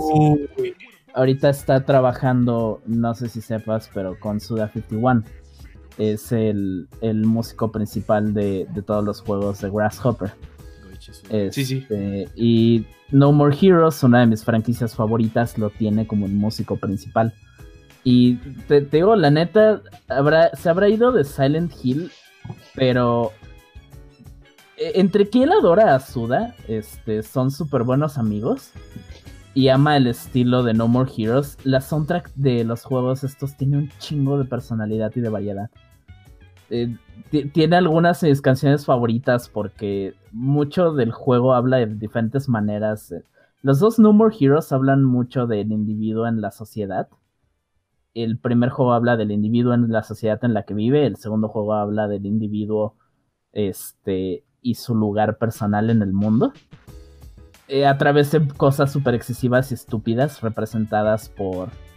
Igual que a Hideo Kojima, a Suda le encanta el cine entonces, si un personaje está correcto para meterle música estilo western, eh, Yamaoka se encarga de que haya música estilo western. Un personaje le queda el pop japonés moderno. Hay canciones con letra de la nada para pelearse jefes. La, neta, sin contexto pierde un poquito la fuerza, eso sí. Pero si le das una escuchada a la soundtrack del primero o segundo juego, tiene muchas canciones muy buenas y siento que igual de inventivas que la soundtrack de Silent Hill y es súper dinámica y divertida. Le vamos a bueno, yo le voy a dar una escuchada. Yo, la verdad, este, de Akira Yamaoka, me he dado la tarea de escuchar Silent Hill porque soy muy fan de eso, aunque ya soy de esas personas que se caga con el miedo, pero me gusta mucho. Este, y, Shadows of the Dam también estuvo decente. Fue, fue, fue interesante ver. No, fue un juego no muy sonado, pero sonaba, prometía mucho. Fue como el proto Evil Within, porque fue el creador de Resident Evil diciendo como les voy a enseñar a hacer juegos de miedo y al final no, porque dio más de miedo. ah, como, como el este Mighty Number One. Ah, sí, ay, Dios bendito. Esas cosas no se mencionan aquí, Dios santo. no acabo, de, acabo de Te voy a silenciar, Oli. No te preocupes, lo dijimos en el podcast pasado. Demonios. Ay esa persona tendría que tener el apodo de dolor de gónadas, porque yo no me acuerdo de otra persona que sea. Güey. yo, no pagué por eso, yo no pagué por eso, pero hasta yo me la sentí. A mí, también me, me, dolió bien cabrón porque a mí me gusta mucho Mega Man. Uy, ¿cómo no hemos hablado de Mega Man? De verdad, güey. Mandrel no mames, no, es la primera pieza que viene a mi mente. ¿eh? De todas las pinches este, épocas de Mega Man, güey te voy a decir que lo que los, los, videojuegos de antes tenían música que era bella, bella con ganas. Y te voy a poner una, época en que marcó desde, desde Mario hasta Castlevania Shadow Symphony of the Night. Ah, oh. esa, esa, esas piezas musicales son Bueno. bellas. Y Bueno, lo que es Mega Man y los juegos de Tortugas que Ninja. mi música favorita, no mames. Entonces, tomando un comentario aquí honesto sobre cómo hay gente que no puede entender cómo puedes escuchar música de videojuegos tú solito, es que no ha jugado videojuegos. Ex- Exacto. Sí. No, le- les Es que- es que naturalmente están atados a su contexto. De ah, puro LOL desde, desde siempre, cosas así. Pues es el- Como, como que no hay un mismo- apego tan, tan personal. Es el mismo con el contexto a, a lo, oye, ¿por qué juegas videojuegos independientes y no pinche Call of Duty? Y lo O sea, mismo que decíamos, porque- porque, pues, porque está más chido, güey. Sí, porque Porque Carlos, no Carlos jugado- no porque es, no es un pinche no, no han Gungeon. juga- no han pinche jugado un videojuego independiente. Y eso tiene Güey, mucho Es, es que es que por ejemplo, realista. toma, toma la pieza más hermosa que se te pueda ocurrir sobre videojuegos y, ah, y hagamos el experimento estético. Eh, enséñaselo a una persona que no sabe absolutamente nada del origen de esa pieza. Probablemente piensa que sea bonita, no quiere decir que le va a disgustar o que le va a responder con indiferencia, aunque podría hacerlo. Eh, pero si pero hay- habría que ver si la experiencia que esta persona va a tener va a ser igualmente de fuerte que la que, el- que, la que tiene el que está enterado. O sea, enséñale Gerudo Valley. O sea, si, si a ti te mama The Legend of Zelda, si tú creciste con The Legend of Zelda, tienes un montón de recuerdos asociados a The Legend Cuando, of Zelda, cualquier pieza del juego va a tener un efecto poderosísimo en ti. no, Si tú le enseñas una, esa pieza a alguien que no sabe un carajo de la leyenda de Zelda, probablemente puede pensar que o es bonita, o le es indiferente, o a lo mejor de plano no le gustó, no le ve el sentido. per- perdón, te, te contaré una anécdota cuando iba a saxofón. Este, como buen chamaco que le gustan los juegos y tiene un instrumento, las primeras cosas que aprendí a tocar fue música de Zelda. Y todo el pinche mundo me preguntaba, güey, eso está chido, ¿te, te sabes un arrange más complicado? Ese, eh, no, no, llevo como dos meses, güey. Y se, se la yo y un morro que tocaba este la marimba nos llevábamos porque hablamos de música de juegos. Y, y era así de, ah, no mames, ¿qué es eso? ¿Qui- ¿Quién es el autor? Uh, Koji Kondo. Oh, oh, interesante. Y, Creo- eh, oh, creo sí, que sí, es mi favorito. No, te lo voy a poner un ejemplo bastante fuerte, ¿no? Este, me acuerdo de gente que cuando vino a tocar de. ¿Cómo se llama? Symphony of the Goddess. Cuando tocaron las, las- la, música orquestal de The Legend of De Zelda aquí en. México. Y que hubo gente que, güey, ¿cómo música de videojuegos con orquesta? ¿Qué pedo? Y es como de, güey. Güey, que nunca has escuchado, pendejo. Y eso No, literalmente pero- es una práctica súper No, extendida en Perdóname, el pero Bruno, tú, tú, tú has de saber de qué canción hablo. Eh, porque hablaste de Symphony of the Night y ese juego es la reata. ¿Recuerdas la música de la de la arena? De cuando son Sí. de, de los gladiadores. Que en vez de ser Sí. música súper sombría porque estás peleando con espectros y cosas así, es un pinche solo de guitarra y de bajo bien mamalón. Güey, es que buenísimo. todo, todo decrépito y termina tu, tu, tun, turun, Es que super yo, creo que, yo creo que eso fue lo que le dio su espíritu a Symphony of the Night, porque, ok, sí, ya hablaste de vampiros y el conde Chocula y que sí, los Simon Bell, lo que quieras, ¿no? Pero en el momento que le metes metal, otro ejemplo excelente es Doom, o sea, Ujú, ujú. esa sensación de estoy bien mamadísimo y me voy a poner a que me pongas a la muerte enfrente, te lo voy a chingar. No, y, of the Night es más o menos lo mismo, pero en vez de ser un tipo mamadísimo, eres un vampiro lindo. pero es mamadísimo. Alu- Al- Alucard Ah, está mamadísimo. está mamadísimo, pero pues. Pero eres eh, lindo, de he- paso. he- he's a Hansi boy. Sí, pero es que es, es, es que Alu- es que Alucard tiene muchos privilegios. No, eh, Un momento. creo que creo que algo que Alucard podemos. es Drácula al revés. Sí, ¿Qué? Alucard es Drácula al revés. Oh, Dios, Perdón. no. No, puedes ponerle a tu hijo tu nombre, pero al revés. Yes. Yes. No, creo que. Y creo que la música de Symphony es perfecta para, para el juego en el que está. Porque hay veces que. O sea, sí es música muy buena y le entra la acción y eso. Pero Symphony con todo el concepto de, de qué cambios querían. La soundtrack me parece perfecta. Porque por sí la música de Castlevania antes era súper energética y todo eso. Pero se me olvida el nombre de la, de la compositora. ¿Era Ichiro Yamane? Creo que sí. Creo que era Yamane, no me acuerdo completamente. Eh, ella es también de mis favoritas, es buenísima la cabrona. Eh, Yamane trabajando en eso y Symphony of the Night era una nueva época. Todo el punto de ese juego era crear la nueva experiencia de Castlevania porque este ah, otra vez cómo se llamaba el director, no me acuerdo. Yo te lo digo. Symphony of the Night. El director es este, Michiro, Amane. Y el, el, director es Toru Ajigara. Ajigara. No, no, no. El, otro vato, se me olvidó el nombre. El que salió de Bloodstain. Ajá, Igarashi. Sí, Igarashi. Ajá, Igarashi. Eh, bueno, Igarashi, este. Me acuerdo que en una entrevista dijo: Ah, yo hice, Symphony, yo hice Symphony of the Night de esta manera porque vi en, una tienda en Akihabara, en Japón, un chingo de juegos de Castlevania en descuento, en una pila. Y, quise revolucionar el juego. Y la soundtrack está hecha para esta revolución.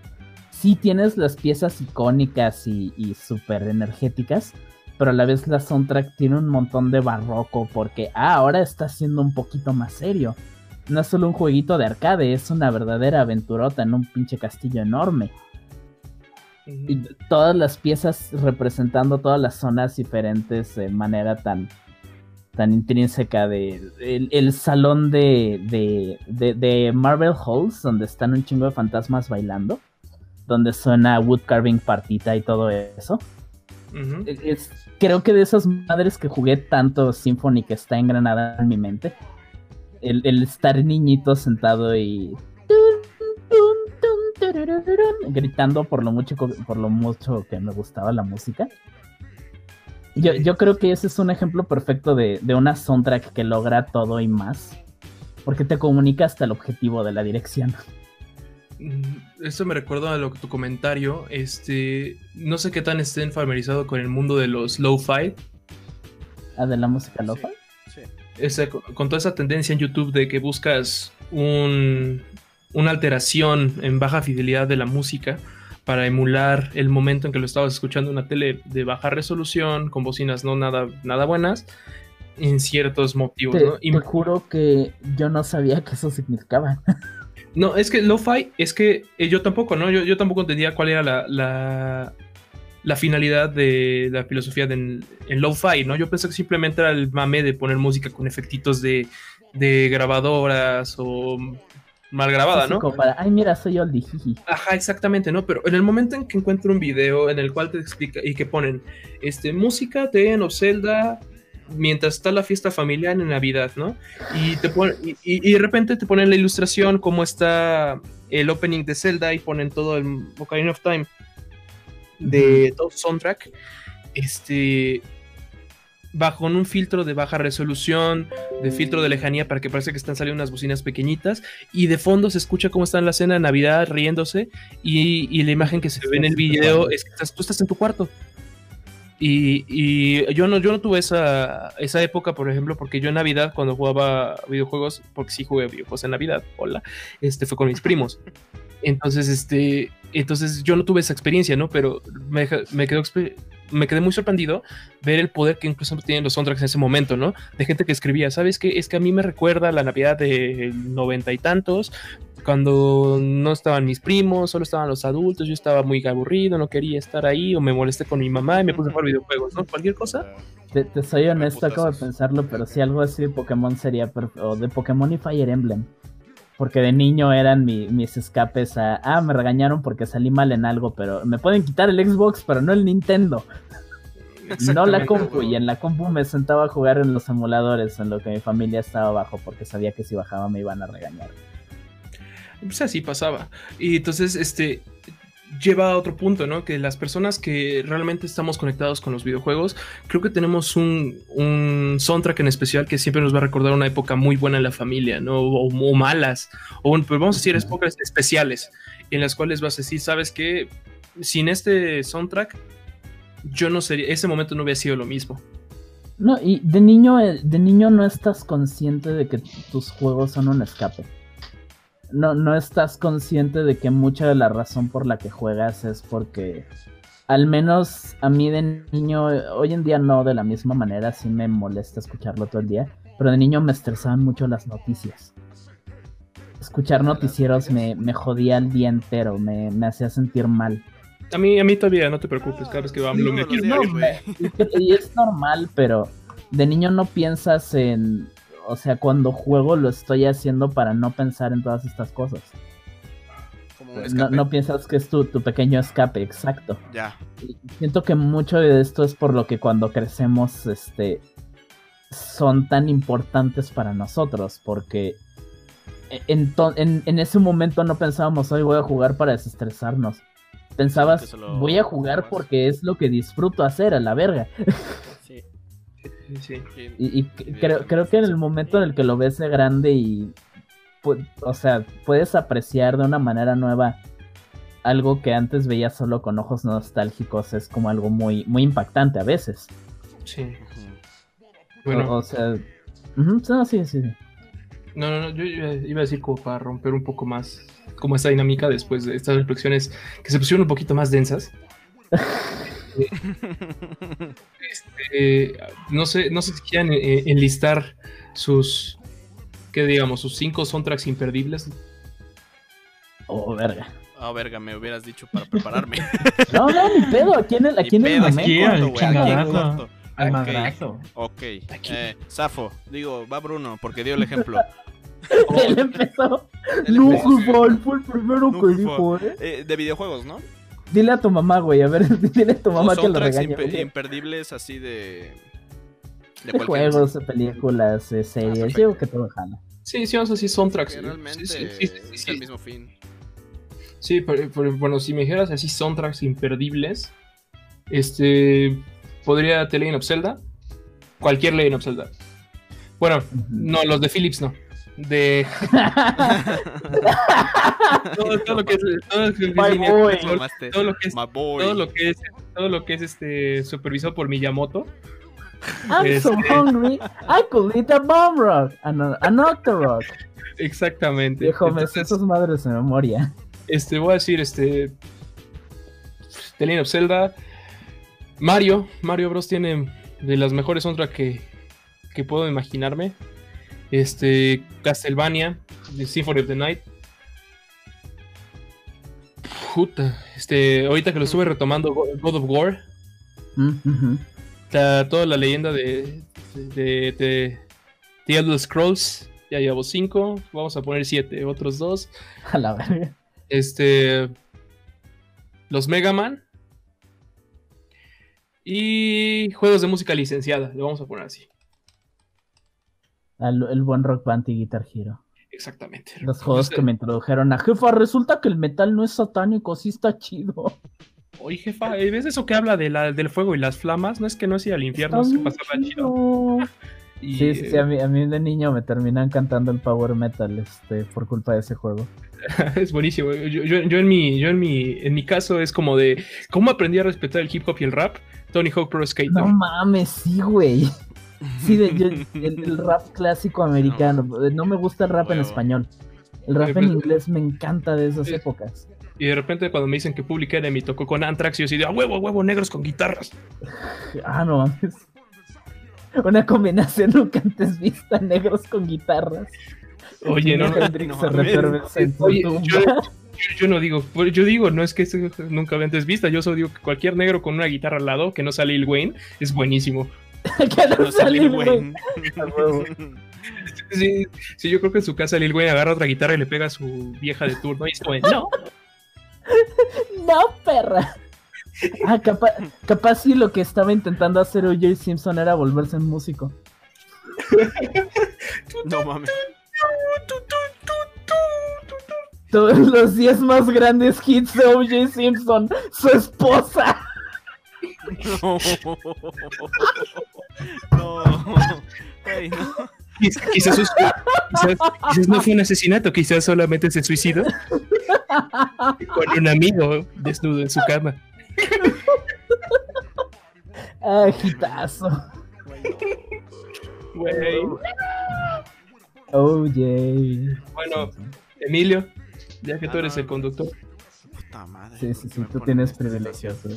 Bueno, el que le tengo más apreciación porque literal de, de jovencito, la neta siempre me mamó, fue. míralo tan joven. Ah, es de que estamos hablando desde el 2011. pe- No, 2003. No, cabrón, ya es del 2011, pinche juego.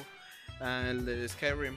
La neta Eso siempre me ha mamado pinche soundtrack de Skyrim. Me- tengo muchas experiencias de, ay, sí, güey, vamos a escuchar de Skyrim, güey. Sí, sí, lo entiendo, güey. Sí, güey. eh, y es de que sí me tocó bien rico. De todos los grandes Autos, el que más me vendría sería como de. Y más por cariño sería el Grande Auto 4. Igual me tocó de jovencito y fue así como vamos a escuchar los radios, güey, a huevo. y eran como estas radios todas mal hechas y porque era América semi-industrial. Y era medio raro porque escuchabas todas pendejadas. Mira, güey, y lo que me encanta de los del Grande Fauto es la, la continuidad entre las idioteces que ponen en, en, su, en sus radios. Por ejemplo, si ves este. A la- las radios de, to- de talk shows y todo eso. Me, me refiero a los comerciales, ¿no? Por ejemplo, estás en. Estás escuchando Grande Fauto 3, que es después de San Andreas cronológicamente, y son Space Monkey 3. Y cuando estás en Grande Fauto 5 es Space Monkey 30. y la chica, no, oh, watch out, Space Monkey. y les escuchan en el radio, ¿de qué No. pedo? Buenísimo, es, es buenísimo. Sí, güey. Creo que de mis cosas favoritas, eh, Vampire the Masquerade hace algo similar. Tiene una de mis escenas favoritas en, en una radio que puedes escuchar opcional. De un güey hablando con su esposa este, sobre mantequilla. Y está así, oh Karen, ¿es esto mantequilla? No, es margarina. ¿Qué te dije de mi mantequilla? ¿Qué te dije, estúpida? Tú sabes que no puedo comer margarina. Cre- creí que sería un buen cambio. Y, y proceden al anuncio de margarina, quién sabe qué, con, con 50% de grasa extra y nada del sabor. Ah, verga. Ah, sí que eh, me faltan, ¿verdad? Son Sí, tres. sí, pues tus Ah, otros. Otros dos. 5. Ot- Ajá, otros eh, cinco. ¿Cuáles otras cinco? Ah, la ver. Los 7 de atroz. No. Ah, Dios. Bueno, de a 7. Ni pedo. El- eh, fíjate, a mí sí me tocó ser un niño rata. Siempre voy a recordar la música de Minecraft. Uf. eh, porque me, sí me tocó literal de estar en la versión 2.4.2, una madre así de la PC. Y ves que yo hacía mis pendejadas de hacer cosas en creativo. Em, también otro que me viene a la mente y es porque sí me marcó sería el soundtrack. Porque real- realmente sí me gustó el pinche juego, el Assassin's Creed 2. Eh, cuando matan a su, a su familia y todo eso, ese sí me, me- me parece música que recuerdo. Porque fue así como... ¿Ves que grita todo el tiempo la vieja? Está bien chido. es el que más me viene a la mente. Y también... A ver... Es que... No, oh Dios, que suena. Oh, oh, no, Vegeta, no, no, no. No me recuerdes a mi infancia, güey. No, no. Hay, hay que hacer un video de lo-fi con, lo, con esa canción. No, Lofa y Vegeta en lo No, que tus papás no. se pelean. Güey. ah, el, eh, fíjate que uno de los juegos que, que más me encanta su música, pero es literal una de las canciones que todo el tiempo se está repitiendo, aparte de los efectos de sonido que siempre me vienen, sería el Age of Empires, el 2. Tú, tú, güey, no, no, no. El el 2 tiene un chingo de música muy buena, Pues, güey. es el mejor leitmotiv del mundo. Tu, tu, tu. Tum, tum, Y mira, voy a, voy a utilizar mi carta trampa. Euro Truck Simulator te deja ocupar música, de puta. tu propia música, entonces lo voy a poner como Euro Truck Simulator 2. A la madre. Euro- No nada como estás bien tranquilo en tu camión empieza. 18 naked cowboys in the showers at Ram Ranch. Big heart Robin Cox. Ram Ranch really rocks. no mames. Eh, pero sí, a ver, ¿cuántos me faltan? Échate otros tres. Love que, Big fíjate que en cuestión de música, de soundtracks, me vienen un chingo de películas. El- Ah, la pues la neta, eh, de, de películas hay un chingo. Digamos, una canción solamente que me viene a la mente cuando pienso en mi película favorita sería Forrest Gump. El de. Uh. Ahí demostraron la inocencia de pinche Forrest. Eh, soundtrack que me hace chillar, pinche Her, güey. o o en general también toda la película esta se me el Señor de los Anillos que me mama la neta Señor de los Anillos tiene piezas súper icónicas y por buena razón, güey. Todo, güey, todo el pinche soundtrack es como para escucharla solita, cabrón. La, la, cantidad de veces que en momentos Chile he puesto este la música de la comarca. La, comarca lagunera. A huevo. Ahora todos sabemos que Frodo es norteño y es de San Luis, a huevo. Eso tiene mucho sentido, ¿sabes? la verga. Entonces, entonces, entonces, entonces Saruman es como de Sinaloa, ¿no? Con eso de andar gente, ¿no? De la laguna. Chisurujay buchones. El video donde es, es, que cae Saruman de la, de la Torre Negra, güey. Es, más o menos lo mismo, pero en vez de caerse de una torre negra se cayó de Si lo piensas, sí tiene este, sentido, güey. O sea, no, no es Infonavit. No, no, es que piénsalo. Es que piénsalo. Eh, los, los, los Uruhai le hacen caso a un güey religioso, blanco, güerito y viejito. Y, y son, altos y son altos y fuertes. Obviamente son del norte, güey. Mientras, que Mordor es como el Catepec o algo así, güey. Ah, me vinieron ahorita, estaba pensando. Los trasgos son mayas. Tiene que ser de Yucatán. Oh, Dios, no. Otros tres soundtracks en cuestión de videojuegos. Dos, porque literal yo no conocía Persona. Literal Persona para mí me vino con Oliver, eh, por digamos 2018, 2017 creo.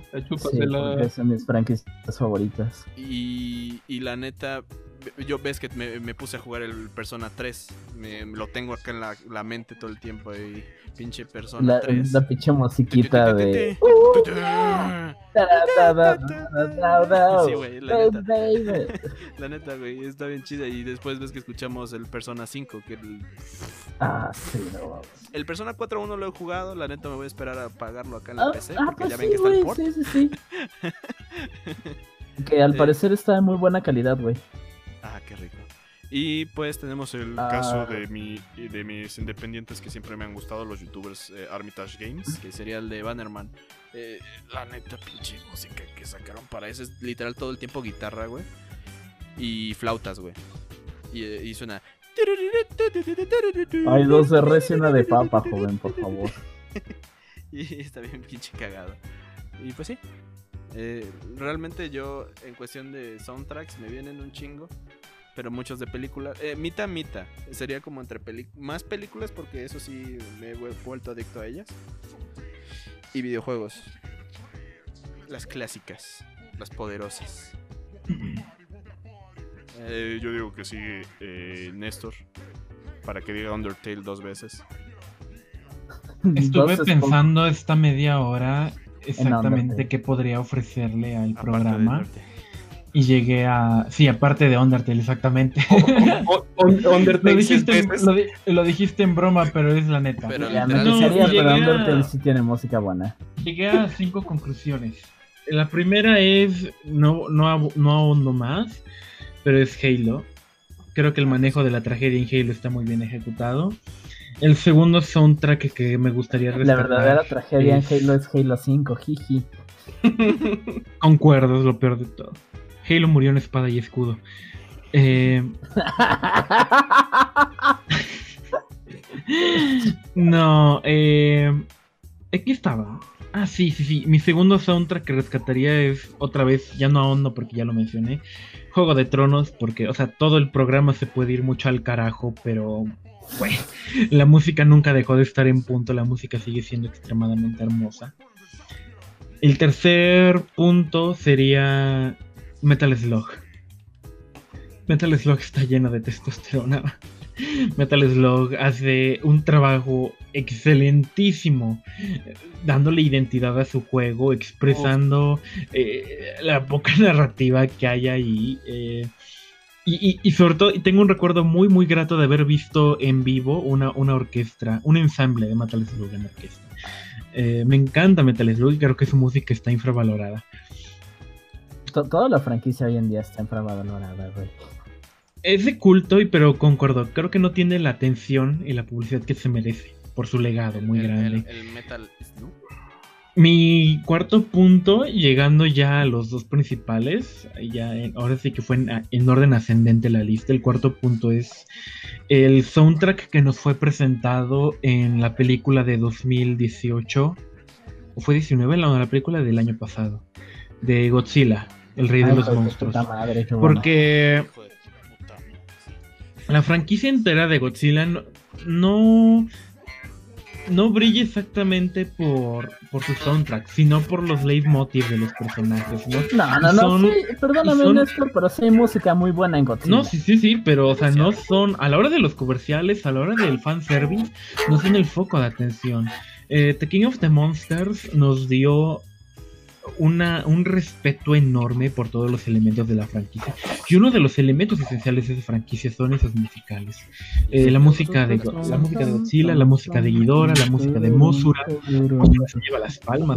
no, no, puedes olvidar las, las emotivas y super positivas manchas, eh, marchas bandantes. Eh, ah, bandas marchantes del ejército. Eh, la... No, no, no, eh, así no se dice, Oliver. Bueno, no sé, no me acuerdo. ¿Las bandas de guerra? La música del, no, del, no, no, ejército en Godzilla. Es, que la música en Godzilla, muchas piezas están dedicadas al ejército preparándose para contraatacar. Pero la, marcha militar no hizo presencia en 2018, sino en el 2016 con Shin Gojira. Porque ves que ah, también Hideki Anno también trajo mucho respeto a la música original y nos brindó los dos temas, este, los dos temas originales más la marcha militar, que suena cuando ejecutan la operación con los trenes. Sí, sí. Es, una referencia triple ahí y es, es hermosísimo. Eh, Godzilla tiene wow, mis respetos a Kira Fukube y todo mi amor y cariño para cualquier director y productor que esté dispuesto a rescatar ese legado. Godzilla es la pichula de mi, mi, mi, decepción en el 2019 fue la ausencia de la música de Rodan el turururu. Pero ojalá lo sí, Pero es porque esta vez Rodan era mexicano y no se merecía nada, güey. iba a sonar. Era, era malvado.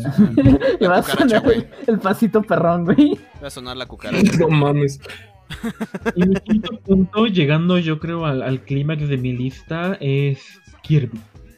Uff. Oh, sí, sí, sí, sí, Kirby tiene este, este contraste maravilloso que, o sea, está presente en todas las formas de arte, pero Kirby hace un trabajo magistral, que es de, a través de los ojos de esta bolita rosa, estamos inmersos en un mundo donde, eh, eh, debajo del iceberg, eh, en el subtexto más profundo, hay, un mundo lleno de dolor, lleno de tragedia, lleno de sufrimiento. lleno de entidades de odio, dolor, sufrimiento, envidia. Me, me rehuso a creer que las formas eh, de maldad más puras en Kirby, eh, que serían eh, Cero y Materia Oscura, son malvados. Estoy, estoy convencido de que incluso en ellos hay una, hay una huella de dolor muy grande. la, amenaza más grande que vimos en, en, el último Kirby, el Star Allies, que es este, este Boy Termina, sabemos que tiene dentro de sí una criatura inocente una criatura que apenas está moldeando y que apenas está determinándose hacia la maldad pura, hacia el devorar mundos o hacia ser otro Kirby, otro salvador de mundos. Sí, y recuerda que ahí podemos hablar del leitmotiv, porque para mí el momento más recio de toda esa canción es el ah, momento donde suena este. ¿qué, es este? ¿Green Greens? Sí, sí, sí, suena Green Greens. en suena Green Greens este, en una versión mucho más lenta y basado en la, versión original de NES, toda jodida. No, toda esa escena fue, eh, fue poderosísima en cuanto al legado de Kirby.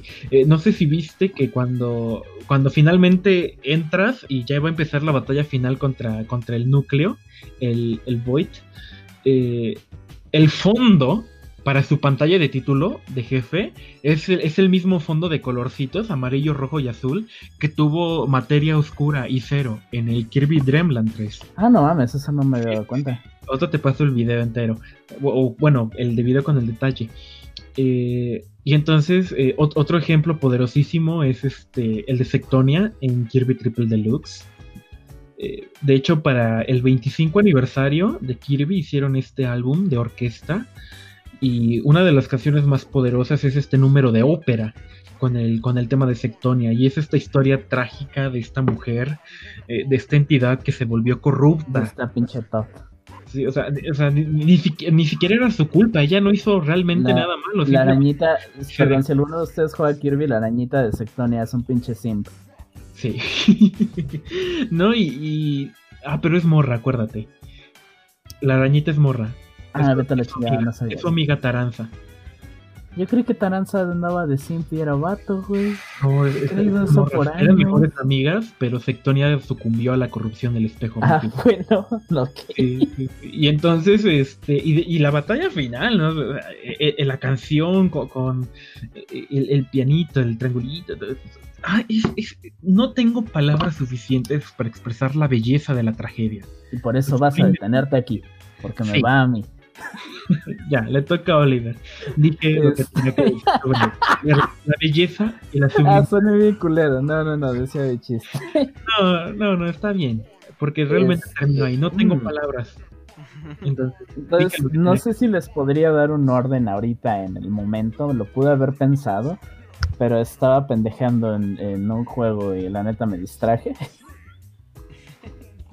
Este, reitero que de mis soundtracks favoritas está toda la soundtrack de No More Heroes 1 y 2. Es súper variada y es, de esos juegos que... Eh, hablando de nuevo del leitmotiv, este, todo No More Heroes 1 utiliza una canción utiliza variantes de la canción del protagonista en todos los niveles. Porque es el protagonista reflejando en, quién es él ante la sociedad y cómo es que la sociedad lo observa. Entonces, cada nivel del juego tiene un setting distinto de contra qué estás peleando y cómo. Y toda la música de estos niveles es, está basada en Kill or Be Killed, que es la canción principal del juego.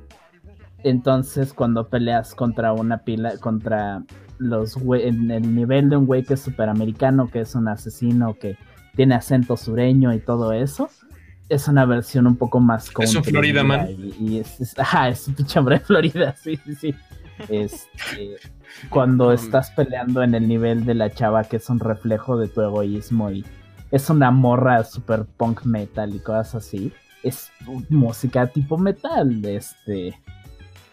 No More Heroes 2 es más sobre la sociedad de, viéndola desde, desde tú como un individuo ya completo. Y también toda la música se vuelve mucho más variada porque ahora tú eres el que está juzgando a la gente. Ellos no te están juzgando a ti, tú ya llegaste a lo que querías ser como persona y ahora tú estás observando a los demás y quiénes son en la vida. Eh, es, creo que uno de mis usos musicales favoritos y a pesar de que es muy buena, me gustaría que más gente jugara los juegos. Porque es una experiencia completa. Y lo que estoy diciendo es un montón de subtexto de haber jugado los dos juegos un montón de veces. De no te piensas desde un principio que ah, todo esto habla del individuo, a la verde. Hablando del individuo, eh, y sé que Emilio ya lo mencionó, pero sí, Persona y Shin Megami Tensei en general tienen creo que mi música favorita.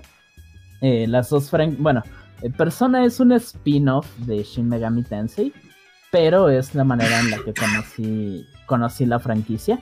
Shin Megami Tensei habla un chingo de demonios y de cosas así. Y, Persona es... y Persona habla más de, sociología porque Persona está basado en psicología de Carl Jung y todo eso. Eh, entonces, Persona habla mucho. Si ves las soundtracks de Persona, están todas basadas más o menos en los años en los que salieron. Persona 5 no tanto, pero tiene esta enorme distinción de cuando juegas Persona 3. La música tiene este, e, este sabor como que urbano, casi como inspirado en americano. Imagino que hubo algo influyente cultural en Japón en ese entonces, donde el rap y el rock de gringo tenían influencia porque un montón se siente influenciado por ese tipo de música. Hay un montón de rap y de hip hop súper ligero. Hay cosas que se sienten casi casi como RB en los momentos más tranquilos del juego. Persona 4 tiene un chingo de J-pop. Este. Persona 4 es mucho más alegre y positivo. Entonces toda esa música es está para el tono más, más tranquilo. Algo gracioso de los tres personas más nuevos, y hablaría de Persona 1 y 2, pero es un pedote, me tardaría horas y no mucha gente los ha jugado, deberían. Pero Persona 3, 4 y 5 tienen como que un color de motivo. Persona 3 es azul porque es un juego sobre aceptar la muerte y la manera en la que los individuos observan y crecen alrededor de la muerte. Entonces la música sí es, eh, hay positividad, pero también es muy sombría. Te pega mucho, te recuerda a la realidad. La música en Persona 4, que es un juego súper amarillo, es, es alegre, es energética, te hace querer vivir cada día con alegría porque de eso habla el juego. El juego habla de si el mundo está lleno de gente que, que, critica, de gente que hace rumores, de cosas horribles y de crímenes y eso. Y es tu trabajo poder vivir bien. Y Persona 5 es sobre la furia de la juventud y es un juego rojo. Y la música así como es pasiva de tú eres un joven viviendo en tu casa sin hacer nada, cuando entras en combate es súper emotiva y apasionada y tiene letras sobre cambiar la sociedad y alzar las manos y unirte en rebelión, porque ese es el objetivo que deberían tener nuestros jóvenes. Este, no, no, no me quiero esperar tantísimo, pero algo que no mencionaron fue Final Fantasy y eso me ofende. Tal vez sea porque. No sé si yo sea el único weón que aquí que ha jugado Final Fantasy, confirmen. Yo no, yo no. No, pero no, no lo tuve en cuenta. Bueno, porque es creo que de mis franquicias favoritas también. Y no puedo hablar de un Final Fantasy en específico porque todo Final Fantasy es precioso. Es, reitero, uno de los mejores usos de, del leitmotiv. Siempre hay algo conocido en toda la música de combate de Final Fantasy. Hay piezas que reconoces de otros juegos. Tiene algunas de las canciones específicas de personaje en toda la historia de la franquicia más preciosa. La, muerte de Eri, ¿no? ah, entonces, este, no, en, en, a mí en lo personal Final Fantasy VII me gusta, pero mi favorito es Final Fantasy IX y por más que me sienta mal por lo de Aeris cuando estaba chamaco y eso, Vivi en Final Fantasy IX tiene una pieza... A Vivi le pasan cosas malas y la historia de Vivi es muy triste, no quiero spoilear nada, pero porque amo ese juego con toda mi alma. Pero la música sobre Vivi es súper melancólica, porque Vivi es súper infantil. Es súper alguien que, que, merece felicidad por el simple hecho de ser un, niño, o casi un niño, y por las condiciones de su vida no puede disfrutarlo. Y la neta, todos los Final Fantasy tienen música preciosa. Es, para mí un gran logro de esa franquicia. Eh, hablando de franquicias grandes a las que me gusta mamar el palo, este también está Metal Gear Solid. Eh, Metal Gear Solid está lleno de música licenciada super icónica, música original super icónica dependiendo del juego, este, un montón de las canciones de los juegos están hechas para el setting. La, música sombría e industrial de Shadow Moses, la música un poco más futurista y relajada, casi de Metal Gear 2. Metal Gear 3 con sus sonidos de jungla. Este se siente como una guerrilla en verdad y de escenas estúpidas como Snake escalando una escalera en lo que suena este, la canción tipo James Bond en el fondo porque Metal Gear Solid 3 es casi casi un chiste, si somos honestos. Este, algunas de mis canciones favoritas también vienen de esa franquicia. Y es, es para mí al menos súper importante. Y creo que una de mis cosas favoritas es que Kojima estuvo consciente de ello mucho tiempo.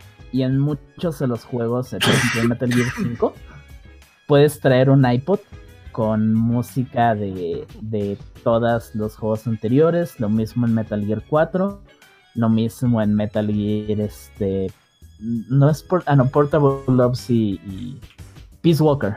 En todos esos juegos tienes medios para escuchar música clásica de la franquicia y creo que es uno de mis elementos favoritos. Ellos solitos se, se la maman, pero es Kojima, es normal de él. automamarse. Sí, güey, a Kojima, sí, güey, a Kojima le duele la espalda de tanto automamarse, güey. ¿Verdad? Ahora, em, creo que creo que voy a dejar estos dos como último. Pokémon tiene mucha de mucha música buenísima. Pokémon moderno lo odiaré por culpa de Game Freak, pero siguen siendo excelentes en la música algo que, a Game Freak nunca se le va a olvidar va a ser el diseño de personajes y, la composición. Y la neta, las dos cosas son de los mejores aspectos de Pokémon moderno. eh, el Generación 5 es la mejor y todo el que diga lo contrario me la suda. Y en mi opinión es la mejor música. Es súper energética, súper variada. Te habla de personajes, de lugares. Te hace reconocer las cosas y el ambiente de inmediato un montón de canciones icónicas de Pokémon que te recuerdan hasta el ambiente de, ah, no mames, esta es la de la, de la ciudad de nieve, donde la hija de perra te, te trolea con un Haunter que no va a evolucionar. Este, ah, el pueblo la banda que trauma a mí de niño me daba un chingo de miedo y eh, a mí sí, sí me cagaba de miedo. Este, Rubí Zafiro y sus trompetotas bien mamalonas. Eh, reitero, a pesar de que amo Rubí y Zafiro, para mí la generación 5 es mi favorita. Y tiene alguna de la, de la variedad musical más padre. Y algo que no podemos mencionar es la música dinámica. En, en Pokémon Blanco y Negro y Blanco y Negro 1 y 2, eh, si vas a una ciudad, hablando con varias personas puedes agregarle instrumentos a esa canción. Entonces, por ejemplo, en una de las primeras ciudades puedes hablar con una pareja que le agrega una pieza de piano y unas baterías a una de las primeras canciones del juego. Y casi al final del juego puedes ir a una ciudad donde hay como ocho personas agregándole elementos a la música. Y de niño no teniendo este tan accesible el internet, pero sí teniendo una copia de ese juego en algún tiempo que no nos fue tan bien este, monetariamente. Cuando me sentaba a hacer tarea, me sentaba con música de Pokémon blanco y negro a hacerla sí, honestamente también hay algo personal, pero siento que tiene muchos méritos esa soundtrack. Eh, eh, por último, y este va a ser rápido, eh, amo Touhou, este, es lo que escucho todo el tiempo. Por favor, escuchen música de Touhou para poder decir que es más chido, me la pelan todos. No, pero una de las cosas grandiosas de Touhou es que aparte que para mí está muy bien compuesta la música, es súper energética y te habla de los personajes y sus historias y todo eso que muchas veces para mí es lo más importante. Es perfecta para los juegos en los que viene. Este, ayuda a la atención de que algo te esté a punto de dar un balazo al jugar Touhou. Y cuando te gusta, te ocurre lo que me ocurrió a mí de... Existen covers de fans en todos los géneros la gente adora tanto la franquicia que existen chingos y chingos y chingos y chingos de músicos dedicados a hacer música de ella. Entonces sale una canción nueva y, ah, no manches, este, recientemente con es, Idolatrace World, esa canción me encanta. Y ya escuché la original y si lo dejas sonar en YouTube vas a escuchar la misma canción media hora, porque son versiones diferentes de la misma canción. Es, es, algo espectacular y que hace de la comunidad de Touhou mi favorita. Y bueno, creo que eso es todo de mí. Bueno, me, pareció muy interesante todo este segmento que, que salcó de la nada el señor Bruno. Ahora pues llevámonos, buenas noches, banda, cuídense Ahora mucho. que mamá, no, espérate, espérate, espérate. Eh, pues, yo, la neta aproveché para anotar cosas que no he escuchado. A ver.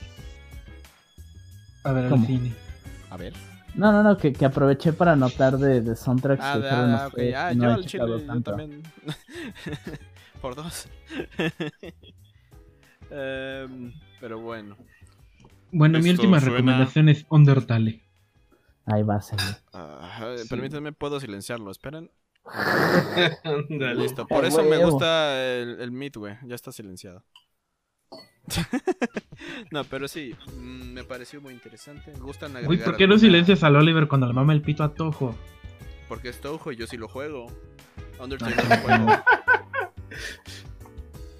Le tiene más ah, respeto a mis manitas chinas que Mucho más respeto a un, a un diseñador de video de niveles que lo hace mientras está en los efectos de la hibridad. Este, tiene un buen punto, sí. E, eso merece mucho valor. Perdón, pero, merece mucho valor. Perdón, pero Undertale es muy mainstream. ¿Ves? ¿Ves? ¿Ves? Pinche puto. ¿Ves? Gay, Pero, ¿gustan agregar alguna pequeña conclusión antes de acabar este magno capítulo 3, ya el 3. Creo que la conclusión, de las conclusiones más grandes a las que hemos llegado es que el producto entero puede ser una basofia, se puede ir al carajo. Pero la música está chida. Pero, la, pero, la, pero la música tiene el potencial de salvarlo todo. no necesariamente salvarlo, porque estamos hablando de que The Last of Us 2 tiene una muy buena soundtrack. Así ocurrió en mi matrimonio. Ah, Ah, es Pokémon Espada y Escudo tiene una. Perdóname, Mientras- Néstor, pero. Pokémon Espada y Escudo tiene buena música y eso no lo salva de ser basura cara. Ay, eso es muy cierto. El punto Tengo que corregir mis palabras porque no es- creo, no creería nunca en ese tema de ser salva todo. Ah, Pero mira, pelaría- mira. Es Creo que más bien el- la música tiene el potencial de salvarse Baja. por sí misma. Ven, Roma. Es de, que al final es esencial. Roma. Estamos hablando de. Ah, pinche perro, me ignora. Estamos hablando de que hoy en día eh, siempre van a enfocarse en tener un buen soundtrack como ni- mínimo.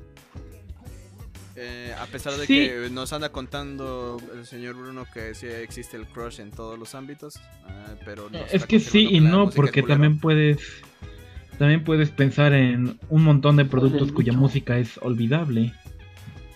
Ah, Sí. Ah, como Marvel. Sí. Me, ajá, exacto, es como de Bueno, digo, pues, digo sí. porque para mí Marvel es esas que Mira. reconozco una pieza y ya. Lo único Yo del universo de Marvel lo que reconozco es la música que ya escuchaba de ACDC. Gracias.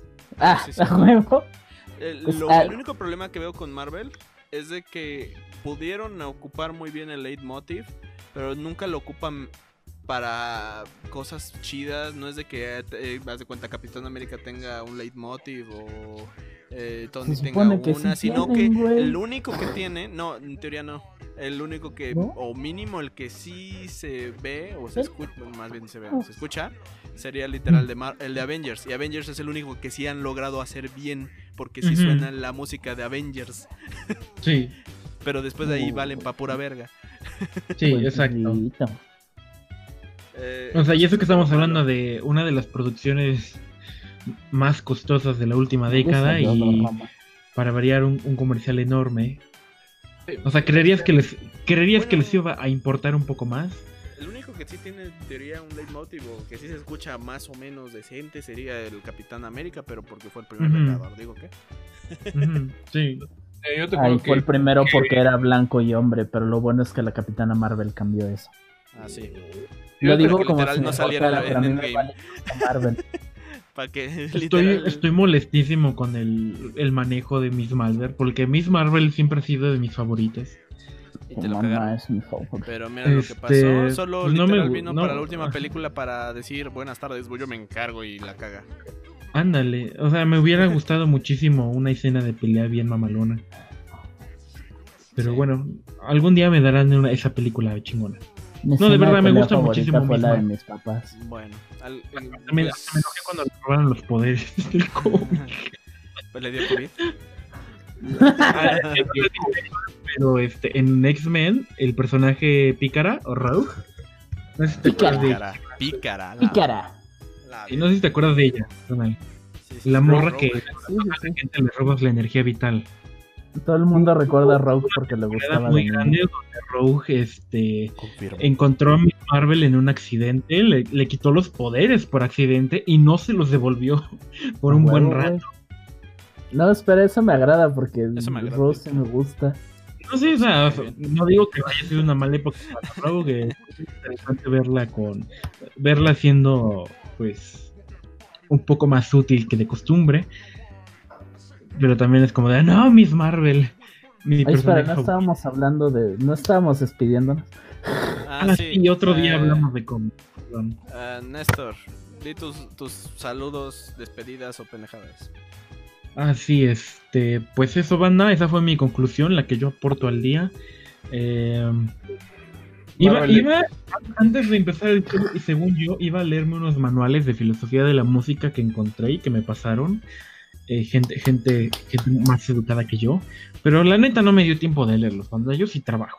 Entonces, Mm. este, Ah, voy a mm. anexar voy a Las silenciar. acciones. Ah, la descripción del video para que si alguno de ustedes tiene mucho más tiempo que yo, pueda revisarlos, pueda enterarse de algo chidori. Si alguno de ustedes huevonea más que yo, pila de Porque, inútiles, porque es que yo sí me esfuerzo. ¿Mm? pila de arrastradas. Es, es más, de, de hecho también podría anexarles el libro de, de neuroestética de Seki. Al fin y al cabo, ustedes tienen. ¿Qué onda con el asunto ese de... Hay- que hay que gusta de la ponerle-. Sí, el de, el de Seki y el de Kandinsky, ¿no? Para que tengan dos posturas así un poco eh, diametralmente opuestas. No mucho, pero sí. Eh, señor Oliverio. Si alguien tiene tiempo de Pues, leerlo. pues mire, recuerden, recuerden que lo más importante en la vida no es, no son los gráficos, no es jugabilidad, no es ni siquiera la música. Sí, como dijo John Carmack, con que le duele a Atomics. Este, un videojuego primero tiene que poderse jugar antes de cualquier otra cosa. La historia vale madres. Eh, Te juro que la cada vez que historia alguien menciona a John Carmack me muero de risa, güey. La historia en los videojuegos es como. Es, tiene el mismo valor que la del porno. Ah, ese hijo de perra. Ese hijo de Es perra. literal, lo dijo el hijo de puta, me encanta. John Carmack Vamos. es un robot viviente. No, sí, yo, yo, yo siento que creo que lo grandioso de los juegos es que siempre tenemos la, la oportunidad de apreciar todos los detalles justo porque es un medio interactivo y personal. Este, do- donde, oh sí, tal vez a alguien le interese más el arte, tal vez a alguien le interese más los juegos, pero digo, el, la música tal vez sea la pura jugabilidad, pero todos tenemos el chance de apreciarlo diferente. Y creo, creo que eso es lo mejor. Y creo que justo por eso podemos apreciar de manera tan distinta y con el mismo amor la música y todo eso. Eso sí. Ah, señor Bruno, ¿alguna despedida, recomendación? eh, Pues, conclusión? Les puedo recomendar a los que nos escuchan en Lineage, mi grupo. no, este, no, bueno, onda, este, en cuanto a música, soundtracks, videojuegos, me gustaría que le dieran la oportunidad de realmente poner atención a- al trabajo que hicieron para el último Smash Brothers. El último Smash en cuestión de música es puro amor. Si jugaste cualquier franquicia de Nintendo que salga ahí, vas a ver este, lo que es bueno, o sea, lo que es, es tenerle amor a un juego. Y última recomendación, casi no hablamos de él, pero es buenísimo. Yo creo que es de esas partes donde la jugabilidad es casi tan importante, si no es que el, el soundtrack es parte del videojuego. Este, Doom. El, el ulti- Ajá. el- el último Doom. Sí, tal vez no, no lo juegues, pero date una vuelta para escucharlo. Y como niño pobre, imagínate jugando el juego. Es- es una sobrecarga sonora y sensorial. Es una pinche catarsis absoluta todo ese juego. Para no hacerla más larga, esas serían mis recomendaciones de este podcast. Oh, y recuerden, con- ah, nada más para agregar a lo de Smash, recuerda que ahorita no solo Nintendo, también externos están representados ahí y todos muy bonito, eh, excepto Final Fantasy. Final Sí, Fantasy después, tiene dos por- canciones. jiji. Ay, te.